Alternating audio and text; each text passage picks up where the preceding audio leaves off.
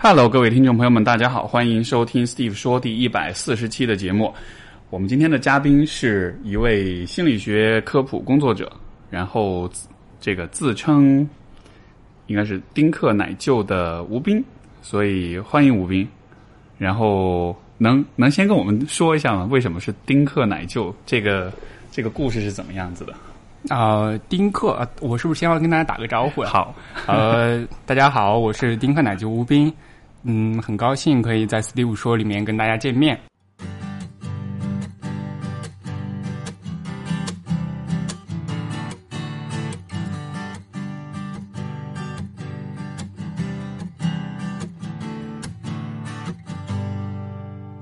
呃，刚才 Steve 说，嗯，丁克奶舅，我稍稍微现在稍微有点紧张，需要适应一下，不好意思，没事儿。呃，其实丁克的话，应该很多朋友应该都会接触到，嗯，因为有有时候就是身边也会有一些会有想不要小孩儿这种想法的朋友。对，呃，我也是因为我之前的女朋友跟她谈的时候，我们要去讨论说以后呃，比如说要结婚呀、生孩子这些问题。啊，我就有一天我就很认真的去想，说我到底要不要孩子，我适不适合要孩子？因为我觉得结婚是一个很重要、很很大的一件事情，但是我觉得比结婚更重要的是你要不要孩子这个问题。因为结婚是它是有一个呃怎么说，它有一个纠错的机制，就是说你可以离婚，可以离，但是生孩子你生了是他不可以没错，它是不可以再反悔的。哦，所以我就在想，哦，其实我这种性格不太适合要孩子。然后什么什么性格不太就是我属于那种嗯，想去做就去做了的那种人。啊如果我有孩子的话，我肯定会就是我觉得我自己也做事情也很难受，因为你会你会要把你更多的精力和时间去用在他的身上。像是一个牵绊那样。呃，对，是我会觉得有时候我会有一些朋友，他们是有了孩子的啊，他们去跟我聊孩子的事情的时候，我说，呃，孩子确实会给你很多心理的慰藉，会有很多的帮助，但是你也不可以不不能否认的，就是说孩子也会给你带来很多负担。如果你能把他培养好的话，我觉得他是一个家庭的纽带。嗯但是如果你培养不好的话，只是我觉得是负担啊。所以我自己我有考虑说，我不是那种呃想要自己拥有孩子的人。但是因为机缘巧合，我帮我姐姐带了两年孩子啊，然后所以就变成了一个丁克奶舅这样的一个称呼。是，然后然后你也是顶着这个头衔哈，因然后其实我最就是我我觉得就是关于你，我觉得最有意思的一件事情就是你会对于小孩子这个问题会研究很多，包嗯。括我看你之前也发了一个。呃，小孩子应该不止一个，对吧？就是嗯。是一个发展报告，好像是一个系列，大概有十一点五万字对。挺长的，讲讲了很多，就是关于，而且好像是你是专门关注就是零到三岁的对，应该更准确说一到三啊，岁，一到三岁的小孩子的这个发发育跟发展，呃，然后我还看到古古大白话也转了你的贴来着，呃，我就有挺多通过这个事儿，又认识了很多很很厉害的朋友。啊他们因为有小孩儿，也会很关注到这一点。我做这个事儿呢，更多就是我自己带孩子，刚开始其实挺挺痛苦的一个过程。你带孩子又没有经验嘛，呃，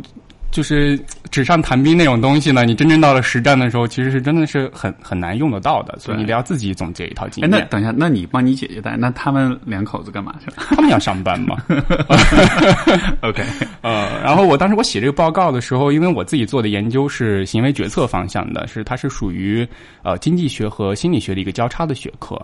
啊、哦对，是不是类似像这个叫什么 Freakonomics 这种怪诞经济学这种啊，类似于那样的，对，因为我也有有跟几个呃，你比如说那个丹尼尔卡尼曼啊我我有跟他有有很多学术上的交流，啊。对，然后呃，因为我做那方向是偏就是偏行为经济学嘛，嗯哼，然后我当时我带孩子的时候，就去想说，其实孩子他去习得这些东西的时候，他也行为的偏好呀，或者说这个习惯的养成，其实它是一个呃有一个规律性的东西在的啊。我要去我要去发现说，呃，怎么去总结出来一套规律性的东西，可以帮助别人能够让孩子更好的去习得一些好的东西，比如说那个生活作息的习惯呐、还有一些行为上的比较好一点的，不要让它变成成瘾问题。这样对孩子来说是一个特别好的事情。然后我就我就讲，我就写了一个大概十一点五万字，我从呃一些现象，就是平时大家可能不太注意到的一些现象，然后又去用理论的这个我自己的研究的方向去系统的去解释为什么会出现这些现象。然后最后我用四点四点五万字的东西去讲说你应该有哪些好的好的思路和方法，你可以去解决这些问题。所以就像是一个这个操作手册这样的，类似于那样，我挺想做那样的一个事情，就是当你发生有一些困难的时候，你打开我这个东西，你可以看到说，哦，孩子他这个问题其实是我误解他了，并不是并不是一些不好的东西。那我去理解他的时候，会给你提供一个更多的视角，更专业一点的视角，你可以去啊，原来并不是那么孩子的问题，并不是那么难理解、难处理的。这个。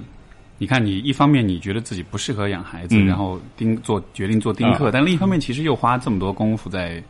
孩子这个我觉得不为什么这个对你这么重要呢？呃，我觉得这首先呃，自己要孩子和带领好孩子这个是不冲突的，啊至少在我身上是不冲突的。呃，我当初其实我也挺，这个是一个呃我自己的个人经历的一个问题，因为我当初呢是我做的是偏数学的研究，纯数学的，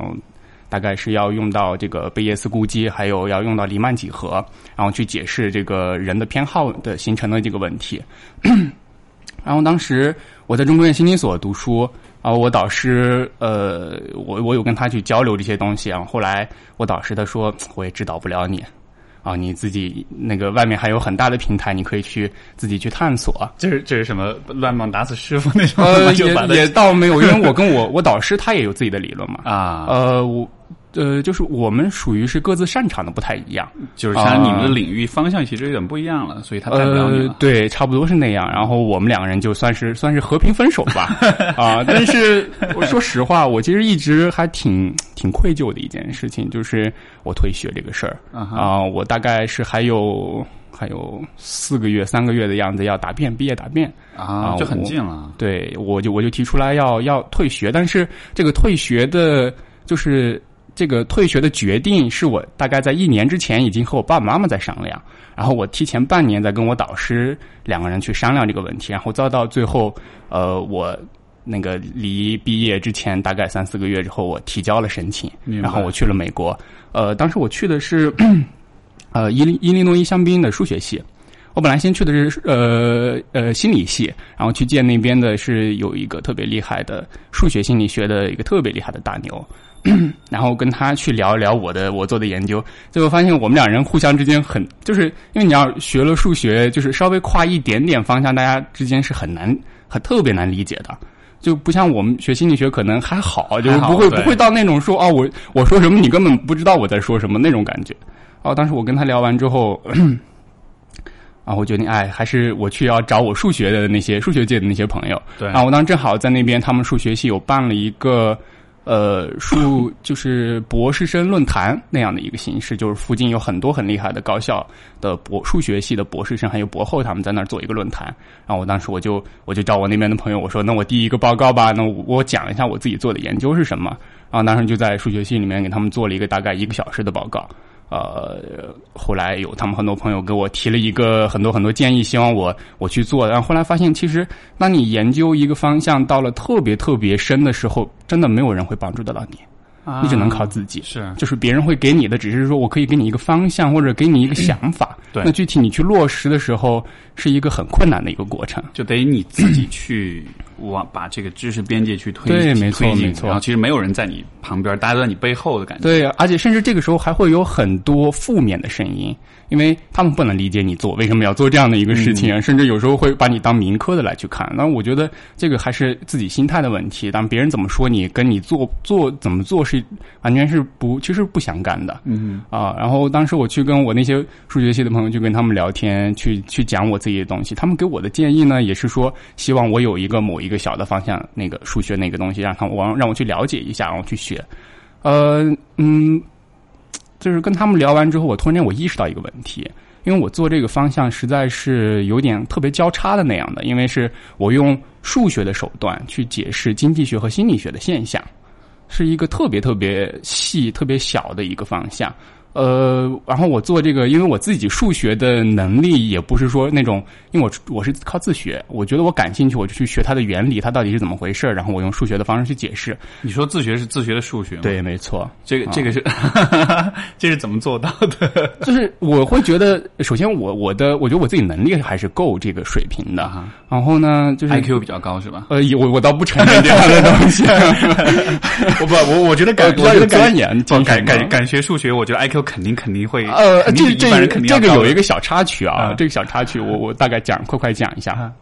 我上小学的时候，那个时候有那个数学竞赛嘛，当时我数学老师对我特别好，我一直都是最名次最最前面的。然后呃，老师就对我特别好，他说啊，我我有一个杂志特别好，你可以了解一下。当时正好是一些 就是数学家在做的一个杂志，然后我看完之后，我就给那个我有因为当时有很多很多想法，好的想法，我就去推演呀，去演算呀。哦，当时我把我自己一个一个，其实现在看来很真的很傻的一些发现啊，就小孩子嘛，那个时候我就给那个杨乐写了一封信。我不知道听众朋友们知不知道杨乐？杨乐是呃数学之前中科院数学所的所长，他是中科院院士。哦，我给他写信，然后他给我回了一封信，你知道吗？哦，就是那个激励作用。他说：“啊，吴斌小朋友，你特别棒。”呃，我觉得你以后应该这个方面会做得很好，你要继续加油。大概是用了一个呃数学所的那个红色的 title 的那样的一个一个纸给我稿纸给我写了一个，对，然后他给我写了一个这样的东西啊，当时。这个就被激励到了，对，真的是会很喜欢的，因为我当时就会对这个特别感兴趣，是。啊，然后再加上到了后来我在初一的时候，因为成绩一直太好了嘛，我觉得我觉得太浪费我自己的时间了，啊，我就跳级了，呃，我就直接跳到跳到初三去上了，自那之后就是我的英语和我的数学成绩就没有那么突出了，就大概就十名左右吧，以前都是一直是第一名，对。啊，大概跳完级之后，毕竟啊，这个还是会会受点影响的，是你主动提出来跳，对我自己主动提，然后家里也很支。持家里支持，对你你你爸妈什么他们就都 OK。呃，我 我们家里面一般是主要是我妈妈特别厉害，我妈妈就是属于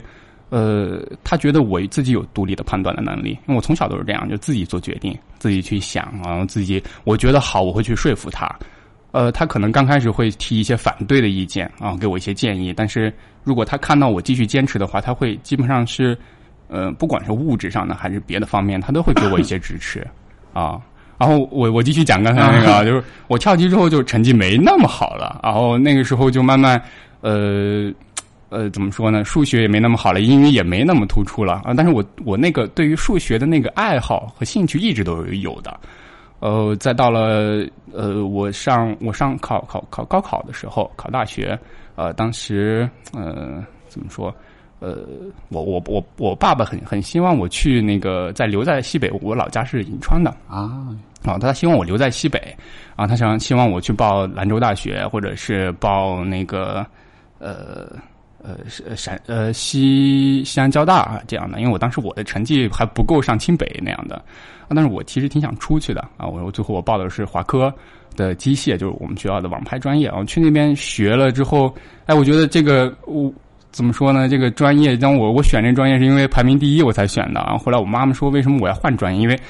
我后来不是学了心理学了吗？啊，然后我学的机械，就是我的本科学的是机械啊。为什么学心理学？我妈妈跨度也有点大。对，当时我为什么为什么要选心理学啊？就就是嗯，因为我当时有两个特别特别想考的方向，我自己会发现我不太那么喜欢那个机械的那个那个领域，不是我擅长的。呃，我我当时最感兴趣的是经济学和心理学啊，其实说白了是博弈论 啊，我对这个特别感兴趣，因为它是偏数学的这样的一个研究。哦，但是因为那个时候我因为时间太久没有去接触这些数学的东西，呃，就是。考那个，如果考经济学的话，他会数学，他有考数学。对，但是考心理学他没有数学，就是统考的，他没有数学，就是最简单的，就是他的数学最难的也只是统计的那一部分。但是对于我来说，那其实是很很很简单的数学了。呃，然后我就考了那个就是心理学，最后选在心经济学和心理学之间选了一个心理学。然后我导师也是属于他是做博弈论方向的，他偏那个行为决策方向的。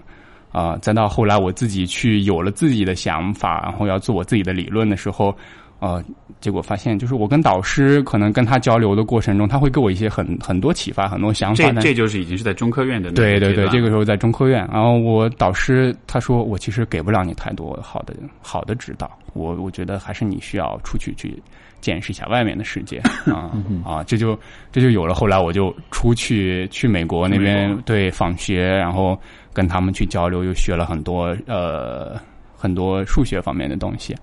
啊，但这个过程中，其实我我觉得我我我很想鼓励大家多去，如果自己感兴趣的话，特别是一些某一些比较一就是专的那种那种学科，比如说呃数学呀、物理啊这些，是其实是会给你一些很多生活上的启发，就是你再去理解它的原理啊、它的背后的一些东西的时候，会给你一些启发。呃，你比如说我在学的过程中，呃，因为我自己要思考我自己的理论的过程中，需要找到一些技术手段。就是说你怎么去实现这个东西？你你肯定，比如说你要去找一个方程啊，或者说你要去怎么去推推导出来你所要表达的这个东西啊。这个过程中，我比如说我去学了群论啊，这个时候去跟那个啊，当时有一个呃是高能物理所的，他也是清华大学的一个一个教老教授，他叫马中继。啊，他是那个群论方面的特别厉害的专家啊，我就跟他交流，去学了很多这方面的东西啊，然后后来发现其实啊，这个思考的过程特别的开心，但是后来发现他不能解决我的我自己的实际的问题啊，只能靠自己去探索啊，后来才有了呃去做这个黎曼几何方面的东西。所所以，我注意到就是其实你是一个。就是当就像你前面最开始说，你为什么不适合养小孩？因为你是一个就你想到一件事你要去做的那种人，对对对吧？就你不会是那种说，哎，我该不该做？爸妈同不同意？或者有没有这些条件？我一般是会先想到说，我去一定要先去做，因为你在很多困难其实是自己把自己吓倒的。对，你在做的过程中，你会发现其实有一些事情不是那么难的。然后你在做的过程中，也会慢慢的会收获很多东西。在这个过程中，其实父母是看在眼里的，他们会去观察你的很多东西。而且会不会说你在做的过程中，其实？一方面就是，因为我一直是觉得，就是困难是比较容易预测的，但是同时有一些意外的收获，嗯，或者是那种缘分，或者是那种幸运的部分，这个其实是很难想象的。所以当你遇到的时候，比如说你，你看你写一封信，这个这个是是马，呃，他是杨乐，呃呃杨乐，对对对，杨乐，然后就是这样一个大师级的人物就。就给你回信了，就这个这种事情是你在决定做之前，你肯定是想不到的，想不到。这个是我我一般我不会我不会对我做某件事情期望特别高，嗯。呃，比如说，我也去跟那个诺奖的这些经济学诺奖的这些这些教授们去跟他们去交流我的学术啊，那我并没有指望他们去回复我，但是往往他们都会回复，就给他们发 email 这样。对，我去跟他聊我自己的东西，我去我去聊他们理论的一些缺点或者是一些问题，我我可以给他提供一个优化的解决的方案啊啊，大概就会跟他们有这样的交流。这个，哎，我其实觉得这个是一个特别棒的品质，就是说。因为你知道英文有个词儿叫 cold call 嘛，就是这个这这个我都不知道中文应该怎么说，反正大概意思就是说你是不请自来，然后你就主动去联系那些，嗯，就像比如说，像比如说你对某一个你看到某个大牛他写的书了，你就直接给他发邮件，然后这个就就是叫做所谓的这种就是就是 cold call，就是说你在没有任何关联、没有任何人介绍的情况下，你就自己主动的自荐去跟他交流，然后就呃。所以，就其实你是会做很多这样的事情，然后，但是你得到的回应是因为，因为很多人不敢这么做，是因为他觉得肯定不会理我。但实际上，你得到的回应的这个比例是很高的，包括那些就是诺奖的。这个也会跟你自己发的邮件的内容有很多关系。我觉得我自己还是属于对自己的做的东西还是有一个清醒的认识，就不是说那种啊，我要 我懂。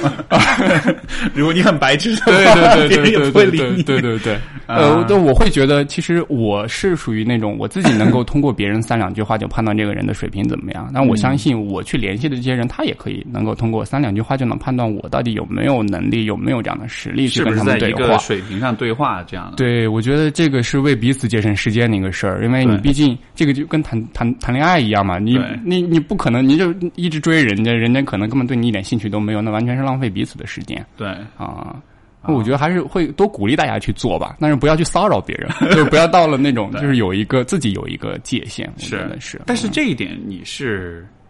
好像就是你是从小就是这样子的。差不多吧，应该是我妈妈培养的比较好的那种，因为也还有还有跟我我姐姐有关系。嗯啊，我姐姐是是亲姐姐吗？还是对我亲姐姐比我大两岁啊。我姐姐是我姐姐是那个中山大学哲学系的毕业的，好幸福啊！我觉得有一个从小有一个 sibling，有一个这个兄弟姐妹这样的，我觉得还是蛮好的。对。这个也就刚才就说回到我讲一下我的个人经历之后，又回到为什么我要我要去当奶舅了。对，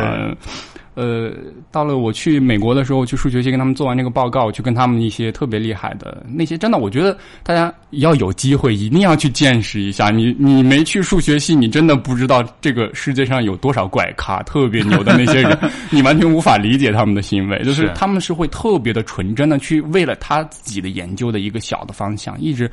他可以忍受这种孤独、寂寞，还有这种可能是日子上生活也不是特别好过的那种的，呃，就是挺感触，让我很触动的，也会让我继续坚持去做这些我自己现在觉得很有意义的这些事情，也有很大的原因，是因为我觉得我也我也想去做一些有价值、有意义的事情，而且每个人的生命就特别有限，那我们要把那个有限的生命去多做一些呃造福后人的这样的事情啊。然后我当时我就。被他们这样影响了之后，再加上跟我的一些数学系的朋友去他们聊，呃，我意识到说，我做的这个研究其实有一点是未来的研究，是我目前我没有办法去解完全去解决这个问题，我只能说我有一个大概的一个框架，应该是思路是怎么样的，可能也是跟我数学的能力有那个局限有关系，呃。呃，后来我就想说呢，既然这个东西可能是属于未来的研究，那我可以先放一放，因为我就算我放一放，也没有人能去解决问题。呃，过几年之后，我自己再可以把它拾起来啊，因为思考到那种深度，那么多年去想一个问题，想到那么深的话，其实没有别人别的人可以去替代的。所以我也很很很很自信，说不会有别的人去能够抢我的这个科研成果，我不怕。嗯然后我当时正好。我说那就属于未来的研究呢，就是有点刚开始会有点受挫啊。这个时候我姐姐正好那个时候大概是五月份六月份的样子，呃，我姐姐跟我妈妈先后跟我视频了一下，他们就跟我聊说啊，我姐姐产假已经已经休完了，孩子一岁了，那怎么办呢？没有人带，然后也不放心别的那个请别的保姆，因为现在那个新闻大家也看到很多就是虐待呀各种的，他他们也害怕。然后最后我说那不行我就回来吧。那既然是因为。你想我，其实我任性了这二十多年，都是我家里在支持我。对。那如果我要是说我家里需要我帮忙的时候，我这个时候我还要再摆出一副那种老子天下第一，我却不想理谁的那种，我觉得这完全就是不是一件好事儿。对。呃，我就说，那既然家里那么需要我帮助，那我就回去吧。毕竟我说我系统的学了那么多年心理学，我知道啊，大概这是什么样的一个过程，我能去培养孩子。不说别的，至少说我这种思想认识水平的，呃。对孩子的就是我去陪他玩，总比那个保姆去陪他玩对孩子的启发意义更大一些嘛。对，我说那我就回来，呃，回来帮我姐姐带孩子。呃，刚开始的时候是那种特别痛苦的过程。我很多朋友如果说你自己特别有孩子了，会特别有一个大的感受，就是你因为大家都没有经验啊，都是孩子，你可能平时都是看书啊什么的，让孩子突然间来这个来这个世界里面，你去。要去照顾他，对，吃喝拉撒睡，然后他要哭，基本上孩子刚开始只会哭，你都不知道他哭到底是为了什么，很痛苦。那时候有很多人就因为他脾气大嘛，或者是怎么样控制不住，大人就会生气啊什么。啊，我刚开始也是那样的。呃，我我记得我最最惨的一次啊，就是我陪孩子玩，然后特别累，我们俩都特别累，然后他在床上睡着了，睡着之后，我当时做了一个梦，我做梦梦到。我自己在掐枕头，因为特别生气。孩子，你又说你又不能往他身上撒气嘛？你你冲他发火，掐枕头。对你，你冲他发火，而且是梦到掐枕头，还不是真的掐枕头。关键还在后面，关键后后面。我醒过来之后，因为特别生气在掐枕头。我醒过来之后，真的是在掐枕头。哦，就是你是实际上是在是在掐枕头，然后我在做梦，但是我当时做梦梦到我在掐枕头，然后我醒过来之后是在真的在掐枕头。然后我当时就是醒过来那一刻，我觉得哦。那个感觉特别的奇怪，然后我回头翻身看到我小外甥在床上睡着，特别特别香。那我突然间意识到，说其实是我自己的问题，我要做出一些调整。嗯，就是你知道，孩子，你跟他生气是没有用的，你只会让问题变得更更复杂、更困难去解决。你需要去找一些好的办法，怎么去解决它。自那之后，我就开始想了一些各种对策，然后通过我，因为我自己对我自己的领域里面会有很多研究，他们在做的一些东西，你怎么去帮助孩子做好选择呀？有哪些策略可以选呀？因为这些都是我自己的专业方向，我大概都知道有哪些方法，那我可以去去引导他，让他去做一些。呃，就是我想让他做的选择，呃，至少是这个东西是我筛选过的，我觉得这个是好的，对他来说，他可以去学，啊，慢慢慢慢自己就上手了，呃，越来越轻松，越来越轻松，然后这个过程中我也就会影响那个孩子的爸爸妈妈，因为我姐姐跟我姐夫，因为我当时我去相当于是进驻到他们家里面去帮他带孩子，然后慢慢整个这个家庭的氛围也因为我的改变，然后。呃，越来越融融洽的那种的，我觉得这是一个特别好的事情。啊，所以，所以就像是你在照顾孩子这个过程中，也同时把你所学的东西应用进来，然后带来一些实际的改变。然后这种改变反过来，它对可能又是一种激励，说，哎，这套东西是对是有 make sense，是是说得通的。对对对，这个过程中其实也会，我想应该很多朋友就是他学学理论的时候是比较理想化的情境。非常非常理解。对，然后是有时候会是一些比较抽象的思维。对，当你具体去实践操作的时候，它是一个很复杂的一个情景。呃，所以说这个也跟心理学这个研究有，就是它的现状有很大问题啊。我我我一直觉得是目前这个心理学的发展呢，绝大部分的研究其实都是完全无意义的东西。当然了，这个无意义呢，就是有意义是建立在无数个无意义的基础之上，它才会变得有意义。这个，所以说要鼓励大家去去做各种探索、各种尝试。你只有这个积累、这个经验或者证据积累到足够多的时候，你才会发现一些真正有价值的东西。因为你你在你写就是你你写的那个报告里面，我有读，你前面有讲到有一个观点，我觉得其实就我觉得还蛮值得讨论的，就是说，嗯呃，可能你所做的事情不不是因为其实有人去邀请你去做研究，对吧？嗯嗯，做一个这个。就是这种这种智智化研究啊这样的，但是你其实说你不想做研究，你想要做更实践、更实用的东西，嗯，然后就其实是研究和实践之间是有，就尤其是心理学这个领域，对吧？就是像临床咨询心理学，就是实践和研究之间其实是有一个相当大的一个鸿沟的。对，其实我觉得它是完全两个不同的方向，所以它侧重点是完全不一样的。包括就你做研究的人，其实是不做，几乎是很少有。这个就是研究者，他同时做实务工作，同时做咨询工作，这个太难了。对，每个人时间很有限，没错。还有一个，嗯，怎么说呢？这个也跟我很想跟你探讨的一个问题啊，就是这个心理学科普的问题啊。比如说，我们我以前课题组的，他们很多，我也看到很多很优秀的做理论研究的这些老师，他们也在做一些尝试做一些科普的东西啊。但我觉得他们写的东西真的很垃圾，就是科普的东西啊。我是说，那研究我觉得倒也还好啦。对，呃，也会发到一些很厉害的期刊。但我觉得就，就刚我还是我会认为心理学的研究是无意义的东西。我自己做的东西可能也是无意义的东西，但是大家都要去尝试，多去探索。呃，就是他们去做我说的科普啊，他们做这个科普呢，更多的还是抱着那种理做研究、做理论的那样的一个思路去给大众传传播一些科学心理学的一些东西。但其实这个过程是不对的，这个思路完全是不一样的。你你要去考虑你的受众，就是你当你写写论文的时候，写 paper 的时候，你要去考虑你的审稿人，考虑你这个期刊它的定位是怎么样的。对。那你你当你写科普的时候就不一样了，你要考虑你的大众，或者说你这个传播的平台是怎么样。你比如说我，我一般我用的是微博啊，有时候我看你会用那个知乎，对吧？你以前是玩知乎，那其实它平台之间它的特点不一样，还有它的受众是不一样的。你要侧重点要不一样，怎么去写？那我其实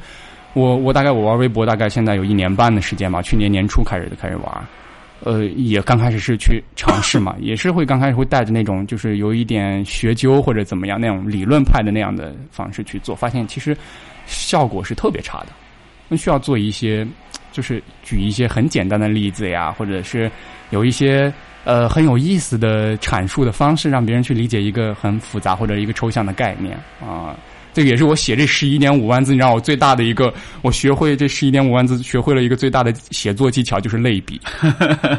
要写着写着，我就要告诉别人这个类似于什么样的东西啊，你理解起来就很方便。你比如说，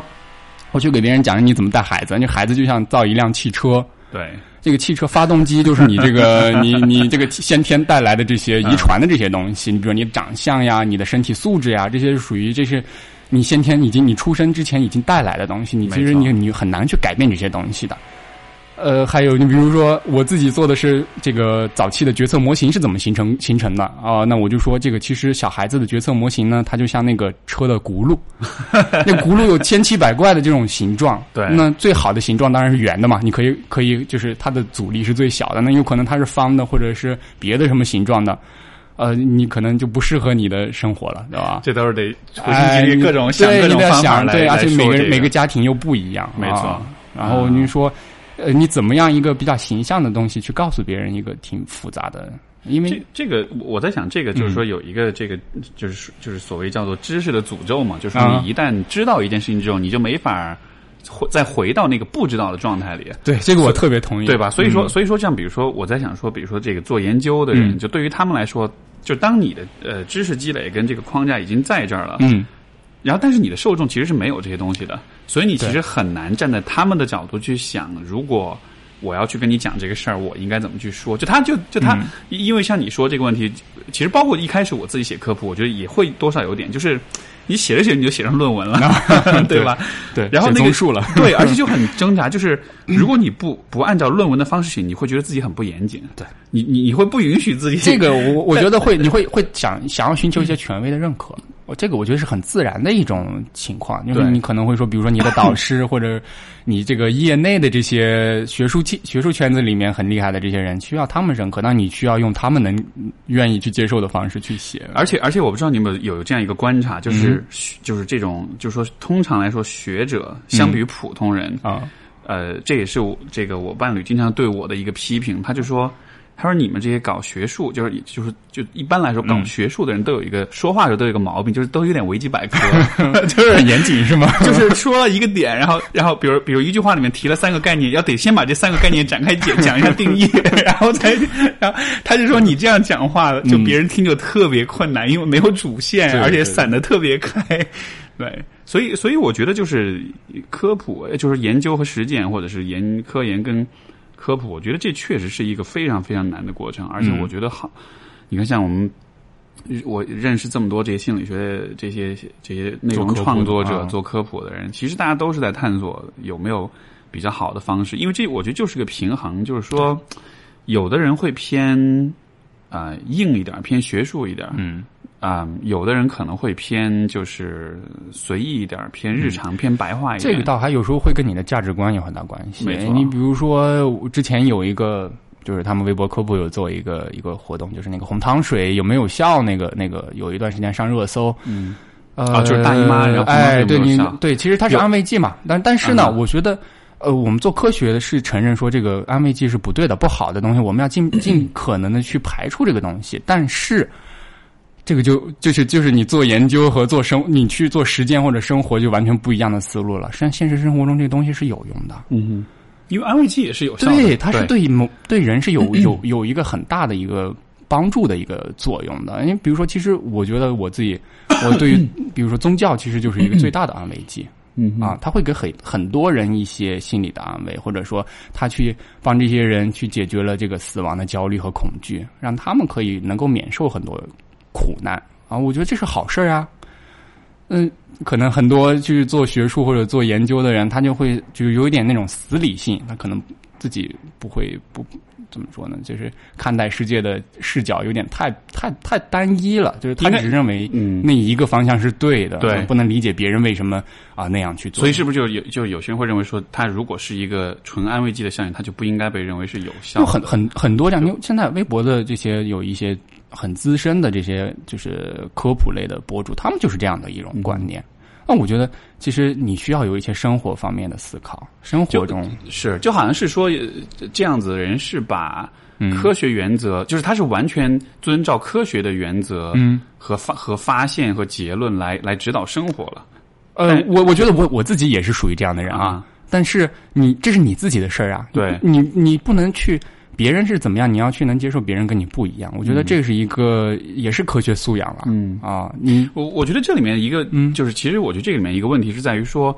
就是一个嗯一件事情总是多面的，对。对吧？对。就比如说像红糖水这事儿，就、嗯。就你从你从纯这个生理或者生物学的角度，它可能确实是没有任何的嗯。作用的，就这是在科学上这是站得住脚。但是问题是，喝不红糖水就是，它它不光只是一个营养学或者是、或者说生理学的选择，嗯它同时也是一个。心理上的、行为上的，包括生活上的，包括可能人际关系上的选择。比如说，比如说，如果红糖水不管用，那我你就没有什么别的可做了，是吗？对啊，就是我我你你肚子疼，我给你冲红糖水，这这这至少也是种表达关怀的一种方式，所以它依然是有意义的，对吗？就是它是很复杂的，但是就我会觉得说，就科学研究它其实，呃，他为了要让自己所研究的这个假假说要能够能够被验证，所以通常他是把这个假说限定在一个非常单一的一个角度上，对，他会把所有的其他因素都排除掉。对，那你其实呃，我可以聊一下我自己对数学的认识啊。那我写我之前写了一本不出版的书，叫《概念与世界》啊。这个书里面去讲我自己的理论的研究和我对世界的认识。当然，我其实我当时去理解这个世界，大概我们来这个世界要更准确的认识这个世界，就是我们大概要做两件事情，一个是说我们要去发现规律，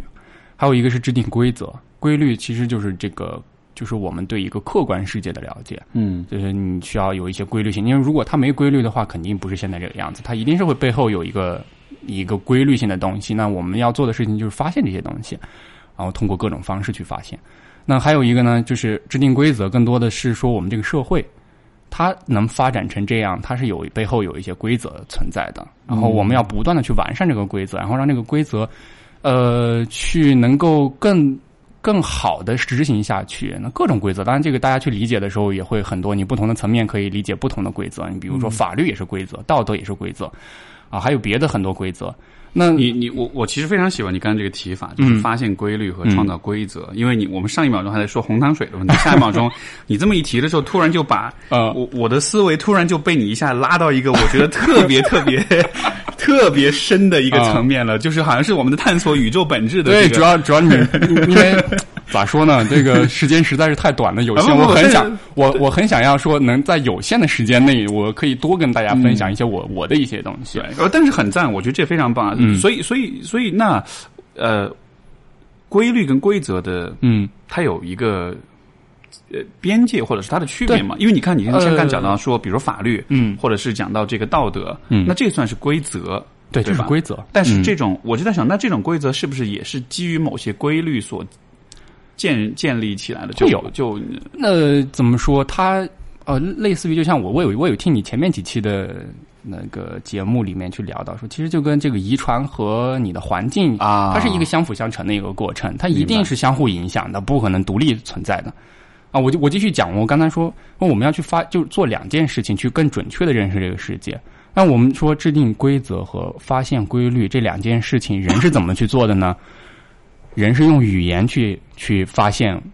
发现规则，然后发现规律和制定规则。那其实语言是最不准确的东西，嗯因为语言这个东西怎么说呢？就像我们去定义左和右，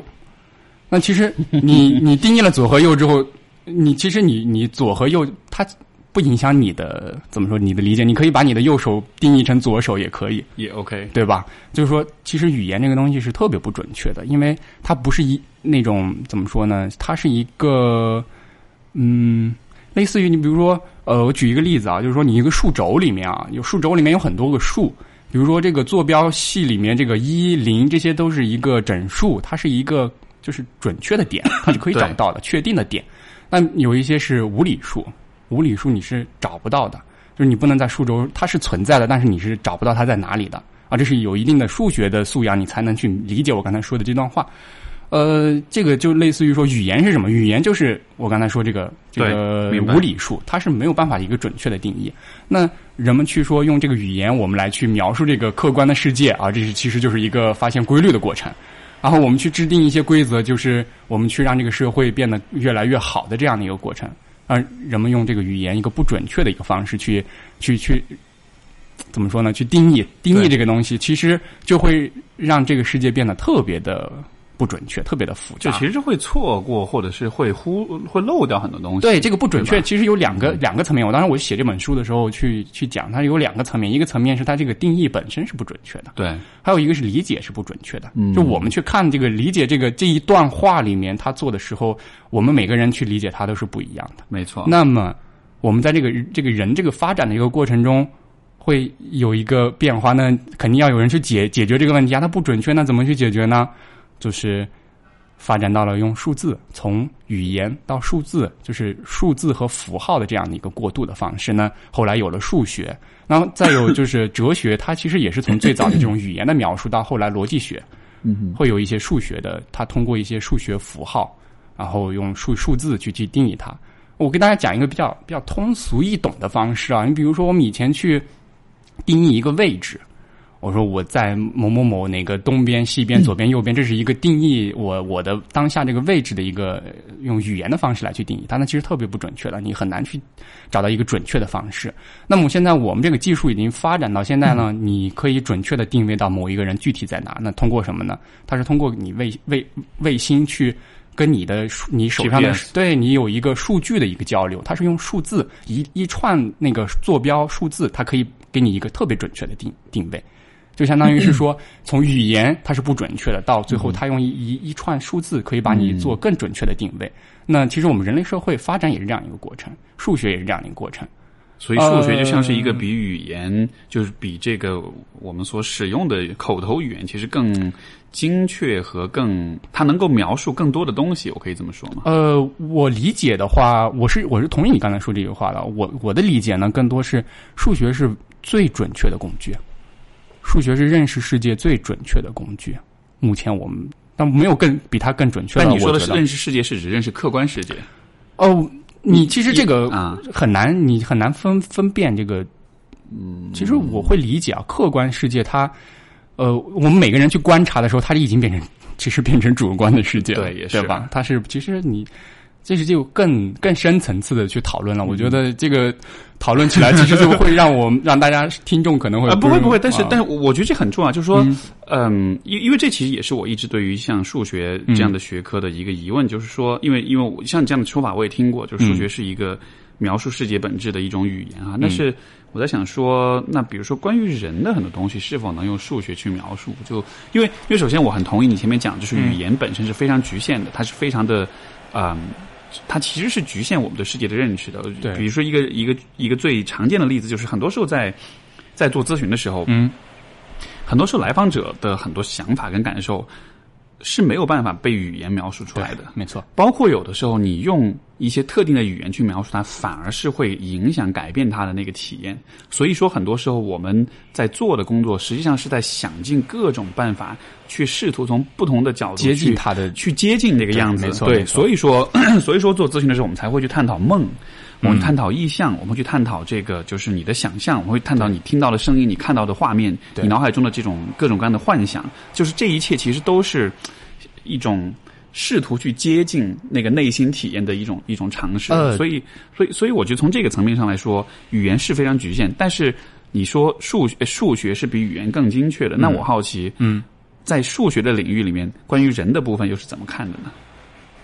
啊，这个这个 有有这个问题会有点太大？对 这个你你可以试着对。怎么说？我自己啊，其实我、我不知道别的领域这个方面的领域的人有没有做这样的事情，因为我实在就是怎么说呢，我不太有那么多的时间去关注别人做什么，因为我基本上都是在专注做自己的事情。我可以跟大家讲一下我自己做的研究啊，我大概是说，我们去认识这个世界呢，就是嗯，人去人会每个人都有一些偏好的。偏好是不一样的，这个偏好的形成的过程也会受这个环境你所接触到的东西的影响。呃，我我去讲我的这个理论的时候，就像类似于我们这个世界，这个我们观察到的这个世界，看到的眼里面看到那个世界，其实是一个弯曲的世界，它不是一个平的，就是。呃，每个人去看到的东西是，就是你比如说，我们现在看到我们面前面前这个话筒，那可能话筒它有它的长宽高怎么样的，那我我们每个人去看到，其实 其实每个人去观察的过程中，这个东西已经发生了一些变化了，所以它是一个弯曲的一个过程。然后呢，我们每个人都会去测量它。嗯，我们做选择的其实是一个测量的过程。然后每个人这个测量那个过程，其实拿的是一个可伸缩的尺子，不是一个像我们平时理解的那种量身高呀或者量距离的那样的固定刻度的尺子，而是一个可伸缩的一个尺子。那你去量的过程中，就会就会有一些误差呀，或者有一些别的什么东西存在，那就会就形成了我们人每个人就就是偏好是不一样的，和我们去理解一些很抽象的东西，比如说时间，比如说风险概率这些东西，其实都是很抽象的概念，我们不能没有直接的方式去体验它，只能是。一些间接的方式，嗯，所以就好像是说，呃，理解像风险、像概率这样的事情，我们的，嗯，我们去衡量它的方式是每个人是因人而异的。对，就像我说，它是每个人去去测量，测量的时候，我们拿的尺子是不一样的，我们拿的尺子弯曲的程度是不一样的，那它量到的东西一定也是不一样的。没错，相当于是，比如说什么是风险，每一个人对于风险的这种理解，它可能也是受很多因素影响。对对对，所以说它的这个测量工具是啊，我明白这一点。然后呃，就比如说这个数学呢，其实它会有一些嗯，数学它它的逻辑的方式是什么呀？我下一个定义，就刚才你讲到说，呃，你去跟你的朋友去聊，他你会下一些定义呀，然后去解释呀什么？数学它的它也是啊，你这科学的严谨必须要这样，你要有一个最前面有一个最准确的定义，有一个定义了之后呢，你要有一些规则。比如说乘法呀、加法呀这些最基本的规则，你这个定义完了之后有一个定义，然后定义之后有一个规则。当你这两个东西定义准确了之后，你可以去推演出万物。大概是数学它的逻辑是这样的一个过程。啊，我当时我去理解我自己的研究也是大概这样一个思想的过程。但是我带孩子了之后，会给我一个特别大的改变，就是我会意识到说，我做走走的那个方向，其实我觉得是对的。这是一个特别值得去探索的方向，但是你要真正去帮助一些人，让一些人去理解这个世界，可以更好的去理解这个世界的时候，你需要很多实践层面的东西，嗯，就是告诉别人该怎么去理解，或者说怎么去操作。这个不是每一个人都有那种独立可以去思考到那么深的程度，很多人他是需要你告诉他我怎么办。这其实就是科普的本质，我觉得，对对对对对，这也是我说我要去做实践的研究，也是在这儿，就是说我可以给大家提供一些这个理论或者是思想这种方式、方法、原理这些东西的框架，嗯，然后让大家来填充，或者说我只是从这个行为决策这一个视角，系统的去了解这个一到三岁孩子是怎么样的一个早期的决策模型是怎么样形成的，那我需要有不同的领域的这样的专家或者这样感兴趣的学者，他们可以从不同的视角去理解，因为就像我刚才。说这个语言是不准确的啦。我们对同一个东西看待，你不同的视角得出来的结论都有可能是反相反的。嗯，这个就是你有时候就是很多时候别人去跟你去辩论或者是争议的时候，其实你们可能本来争议的东西都不是一个东西。没错啊。然后如果说你们争议的是同一个东西的时候，又会存在说你们理解的视角不一样，那可能也会引起这样的误会啊。我倒我我因为我很我能理解这个过程，所以我很能接受别人去批评我呀，或者说。别人跟我探讨一些东西的时候，我会是一种很很包容的心态去跟别人讨论，因为我能理解你你的想法，你大概你的思路是怎么样，但是可能他不能理解我为什么会去这么想。你知道吗？这个是一个啊，我觉得在这个就是社交媒体的时代，social media 的时代，这是一个特别重要的问题。就是说，我一直会觉得说，就是我们在。因为，因为我理解人是是习惯了，你看，像我们这样面对面的说话，对吧？就是你需要对着一个人说话，这样的情况下，你才能够去，嗯，充分的体验到这个人他是什么样的人，他在表达什么东西。就是我觉得面对面的，呃，交流可能是我们最能够接近彼此内心体验的。就相比于，比如说发信息，嗯，相比于，比如说这个，就包括就是像打电话这样子的，呃，所以在社会社交媒体上就。大家都是以文字的方式呈现彼此，我我觉得这当中有一个问题，就是这其实会，我这个包括我也看到有研究确实是这样子去得出这样的发现，就是说人们在社交媒体上是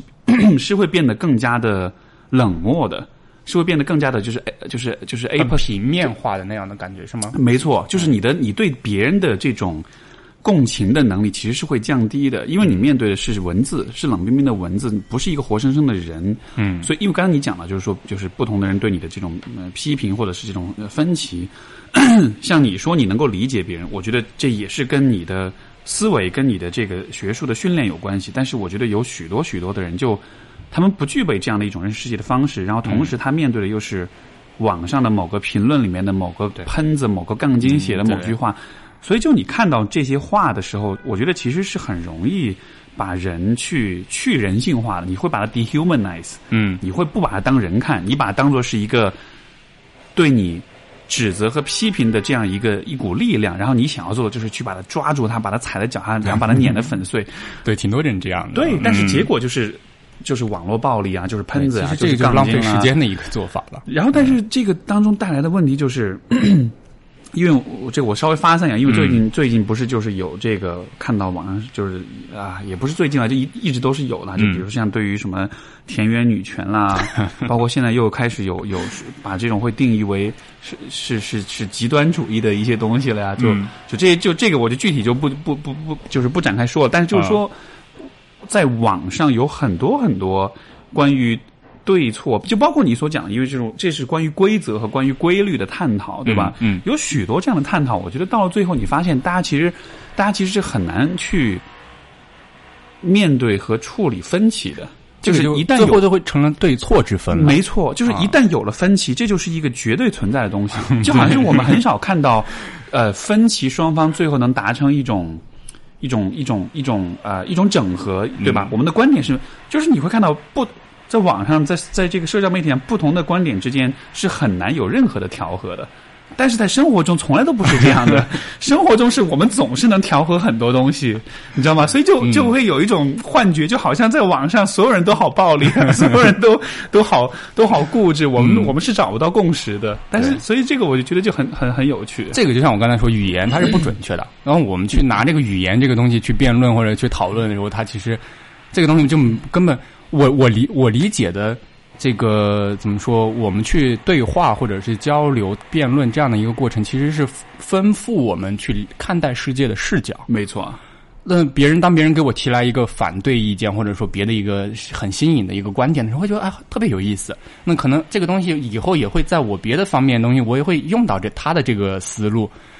那对于有一些人来说，他不存在这样的问题，他会觉得说，只要是我看到的对的，我这才认为对的，支持我的才是对的。那嗯这个就是说，你在讨论之前，他的目的是什么？就跟动机一样，然后心理学很多会喜欢去讲说动你的动机到底是什么？那很多人他去跟你争论，或者说提一些反对意见，他并不是为了去跟你讨论，啊，只是说他想去反为了反对而反对。那其实这个是很浪费时间的一个过程。或者说他想蹭热点、啊涨涨粉，或者我我从来我从来不蹭热点，而且 这一次我我我做了这个，我今年六一发了这个这个报告，大概九张图里面总共有七点五万字的七万字的内容。啊，我当时去找我的朋友们，就让他们去帮我去做一些转发或者是一些推广的方式。然后我我意识到，我做这件事情一定是会很有影响力的。做这件，因为特别很多人特别需要这样的东西在。但是我又会怕惹一身骚，你知道吗？嗯这个你这个社交媒体，这个大概你玩一玩也就知道它是怎么回事了啊。呃，我很怕引来那些人，那我我的我得要想一些策略啦，然后就是做决策，怎么做选择，就是我自己的领域的方向。如果我这个事儿我都做不好，我我怎么去教别人，或者说我怎么去说服让别人去相信我我的能力、学术能力，或者说我的科研能力是有的？那我当时我就想说，你要让别人去有一个扩展的话，有一个传播，你需要别人转发了。对转发一定要给别人最小的门槛，那就是转发就可以了。对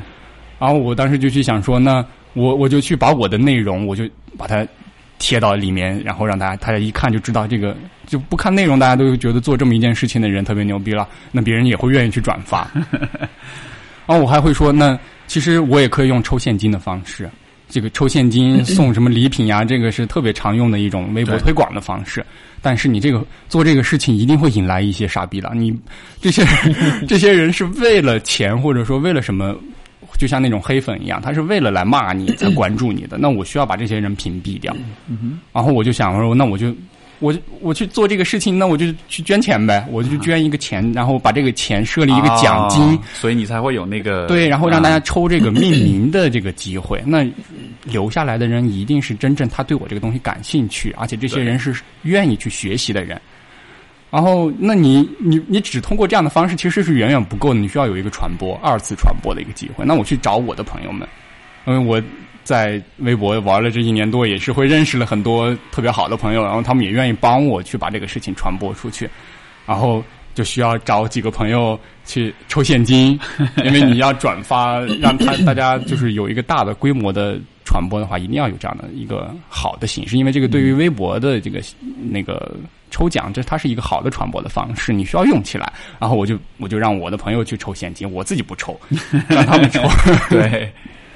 然后因为这样就可以有一个特别大的一个推广的一个方式，然后也是一个过滤的方式。那还有一个我还还有一个操作啊，我不说我很多我的粉丝或者说很多别的过客他们根本不明白啊，就是我因为去传九张图。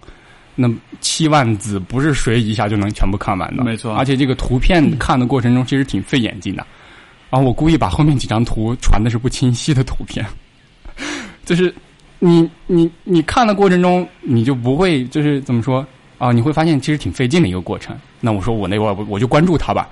关注他，我可以看他后面他会继续说什么 啊？我就通过这种，我其实是增加了这些人决策的难度。啊啊，我人为的增加了他的难度，获取我的东西的难度，然后让他来关注我。因为真正他去看到后面的这些人呢，要么是说他一下能看到后面的人，要么他是是就是那种走马观花那种看，就不细致的看。还有一种是说，就是啊，他真的很想快速了解这个东西，但是呢。你真的很多东西，你想要把它吃透，或者说真正就是你发现问题，到最后去解决问题，是一个漫长的过程。我觉我觉得你做做咨询类的，肯定对这个特别了解了。就是当你发现一些问题，你到真正去实际去操作去解决它，特别就是跨度是特别大的。没错那我要做的是先让大家意识到这个问题的存在。啊，那如果说你那么快就看到那后面的，对吧？其实这是就就跟我们就是商业互互互吹的那种了。你我觉得，我觉得就你，你单是把这个就是啊这么、这么长一篇东西发在酒图里面，我觉得这就足以让很多人说。哎呀，先收藏吧，以后回头再看吧。对对对对对因为说实话，你那个你那篇东西，我也是我早就看见了，我也一直说啊，先收藏吧，我以后有空了再看，我以后生了小孩再看。这个我特别理解啊嗯，这个因为每个人大家就是对这个时间，就是大家你越忙的人呢，他对于时间他会越在乎啊，那个你就需要其实需要一些有这个阅读是有一个快感或者体验，他才会更愿意阅读。那我自己我理解阅读，其实阅读的本身是一种筛选，啊、就是你你读就是。你作者去写这个东西出来的时候，它其实是一种筛选，它需要筛筛选出来那种跟他可能会有一些共鸣或者怎么样的一个人。那这个就是说，他门槛到底设多高？就是说读者是在写给，哎，不是，就是作者是在写给那些会懂他的读者，哎对这一定是一个个筛选的过程，嗯没错啊所以我我就说我写那个《概念与世界》的时候，我是不打算出版，我我是不会去出版它的，因为我去写很思思考到很深的程度，可能一些一些人他去理解我的东西的时候，他会觉得你这个人有毛病啊，就是你。你就可能会有些人会觉得你的你的想法偏激啊，或者怎么样，因为跟他的想法是不一致的嘛。啊，所以我这个东西我就没打算去迎合任何人，那我就去写了一个那么几万字的东西，然后我去写我这个可改变的人们，就我这个十一万字的婴幼儿的心理发展报告叫可改变的人们，因为你其实你能真正影响和改变的人是特别有限的，对，甚至我有时候我今天还挺想跟你聊，因为我看你你跟你爸爸的聊天，我挺感动的啊，就是我们是否真的有必要去去影响和改变家人？如果说你的家人如果没有办法改变的话，比如说我跟我爸爸，嗯我跟我爸爸之间就是很难去，我我们两人都属于那种怎么说不太喜欢被别人约束的那种人，啊、我们都就是过自己的生活过得特别开心。如果我们两个人是在一起的时候，我们可能偶尔就会有一方主动去跟另外一方谈聊天呀，怎么样？但是也不会说一定要特别煽情或者就是正常的我们去交流，就是一个亲人那样的。对，呃，会觉得我们在一起是一个挺愉悦的一个过程。但是我们平时可能也很少会去主动去交流，那我觉得这个不影响。嗯，呃，因为这个，你首先你一个是说可改变的人嘛，你说你去看你去影响和改变的这个，不管是你的亲人、你的伴侣，还是你身边的人，这个人是否是可改变的？嗯，呃，有些人他是不想改变的，那你不要去改变他的。其实你你早一点意识到，说我不要去改变那些根本不想改变的人，这是为彼此节省时间的，对吧？这是一个做法。哎，其实 我我我在听你说这个时候，我想到这样一个，就是嗯有这样一个角度，就是说，当我们说，比如说像改变父母的时候，嗯嗯我觉得其实许多人的对于父母，包括对于家庭的一个假设，都是就是家庭本所有的家庭，就只要你是个家庭，你本应该就是很亲密、很和谐、很这个是一个很世俗的观点，我觉得这个挺正常的。我我我是，包括像上一上一期节目，我跟我导师也聊这个问题。嗯我觉得其实他有个观点，我就这个对话当中，我也得到一个启发，就是说啊、就是家庭和谐跟和睦，这其实是一种特定的价值观。对，这种价值观，嗯，包括像现代中国这种价值观是从哪儿来？是从美国来的。我们天天看这个嗯美国的这种电影，你看所有的美国电影里面，对，就是就是美国梦嘛，对吧？啊就是那个样子，就是就最理想、最美好的一个结果，就是两人结婚了，有孩子，有搭房子，有车，嗯有狗，然后就特别开心。然后这个就是我们对于家庭，我们会把它看作是一个终极的，所有人都应该有的一个方向。但是其实，嗯，因为你讲到就是你跟你爸这个关系，其实我我我我回我在想我跟我爸这个关系的时候，我觉得都会有一个很有趣的地方，就是我们并我跟我爸，我们并没有变成那种传统意义上的那种很很亲近、很、嗯很腻歪，然后很很幸福那个东西有时候也还有一种掩饰在里面，是他是否是真的？对有可能是他是互相在演演给对方看。没错，所以所以我点就在于，我其实是有点质疑这样一个假设，嗯就是所有的家庭关系都应该是很亲近、很温馨、很和谐的。这个是为了社会发展下去必须要有的一个世俗的观点，因为它需要你传宗接代，然后一代一代的这个社会国家治理是需要你对，就是家庭维系起来的，这样更稳定一些。没错，没错，对，就是家庭的稳定，对于整个社会来说，对于人的发展跟生存来说，这肯定是最有利的。对嗯但是如果具体就是微观到，呃，具体到每一个微观的这个家庭来说的话，我觉得其实不同家庭是有区别的。对，那肯定的。就是有一些家庭相对来说是更更腻歪一些的，嗯是更 是更黏一些的，但是也有一些家庭它其实就不应该那么的近，嗯因为可能人这个家庭当中不家庭成员之间的个性也好，他的想法也好。嗯，包括他自己的这个规划，他的理想跟追求，嗯，你要把它很意外的放在一块儿，其实对所有人都是一种对，没错一。种一种折磨，甚至说可能是一种压迫。嗯就是我们都没有办法做自己想做的事情。对每一个家庭都有他自己独特的相处的方式。没错那你比如说我，其实我说我之前在微博上去做一个活动，叫“十年十个家庭十个孩子”，我写十份报告，就是说，呃，我想去去一到三岁这样的孩子，我专注去做十年。然后我去接触不同的家庭，我去帮他们去培养他们的孩子，给他们一些指导和建议。那这个过程中，我就会发现一些一般性的规律，一定会发现一些有意思的东西。哪些是好的，哪些是不好的，我可以去筛选，然后告诉别人哪些是你可以快速习得的，可以帮助孩子。然后还有一些呢，我想继续做下去，就是在这个过程中一定会做出来一个东西，就是你不同家庭你会去观察他们的相处模式是不一样的。那你可以会去发现一些，你就一个追踪的方式，用发展心理学那个视角说对，你去追踪说去研究这些孩子在他们成长过程中，他们家庭的相处的模式。哪一些模式下面的孩子，他更有希望说能够得到一个比较全面的发展，更好的发展？这个是我以后慢慢会做，就是我做这个具体事情的过程中也会做到，也会有这方面的想法啊。这个我觉得是有价值的东西。呃，这个家庭其实我觉得大家应该要包容的去看待这个家庭这个问题啊。这个你比如说，我现在我自己，我自己我现在已经嗯，我拒绝一切婚丧嫁娶的活动，就是那种。呃，团体的活动我全部都不去参加的。我有我有基友是说啊，你来当我伴郎，我要结婚。我说对不起，我去不了。为什么？我为什么会这样？一个是说我我我的我个人的性格或者别的方面的，呃，这个东西在起作用。还有一个是我会觉得，这样的场合，他就是我的朋友，如果有这样的场合，他需要去照顾很多他过去的那样的朋友，而我是那些朋友中的一个啊，添麻烦是吧？对，我觉得我是去给他添麻烦，这是一方面；还有一方面就是我去不去这个问题，并不影响我和他我跟我真正的朋友对之间的关系。不会不会因为我不去了，我们之间断了联系或者怎么样？真正的朋友是不会不会因为你没去或者怎么样。还有一个是我不 我属于那种不不婚不育的那种那种那种情况了啊。当然也说不定结婚这个事情可以考虑，但是肯定是不会生孩子了，对不会要孩子。呃，就是我我不我不会说我我要如果我要结婚的话，我也不会要别人来给我随份子，所以。别人让我去随份子的时候，我就肯定我不要了嘛，对吧？我不用去给你随份子啊。这个其实也是把自己很多不必要的烦恼就屏蔽掉。嗯那我去，我也我也我我基友，我另外一个基友他是已经结婚有孩子了，我跟他聊这个事情，我说，其实这是每个人的个人的选择的问题。你比如说，呃，这个世俗的观点、世俗的看法是认为你需要有老婆孩子热炕头，大概这样，你事业有成呀，大概这个世俗的观点是这样的。那你要去结婚生孩子，然后你的事业有成了，你会得到这个这个世俗，那毕竟世俗肯定是大多数了。对，呃，这些人他会去夸赞你或者去表扬你说你是好，你是特别棒的。那这个你得到了这些人的认可的同时，你一定也会会被他们责难。嗯哼，这个就像你微博上你引来了一些关注，然后这些人会去说你啊好厉害，他同时他也这些人会反噬你。对，他会对你有期待。那你比如说你可能能你可能说你的婚姻坚持不下去了，那其实婚姻是有反悔机制的，你可以离婚呀。对，但是很多人会说啊，我这个世俗的观点说离婚是一个不好的标签，或者是它一个不好的东西。那那你既然已经选择了拥抱这个世俗的世俗的这个群体，那你一定要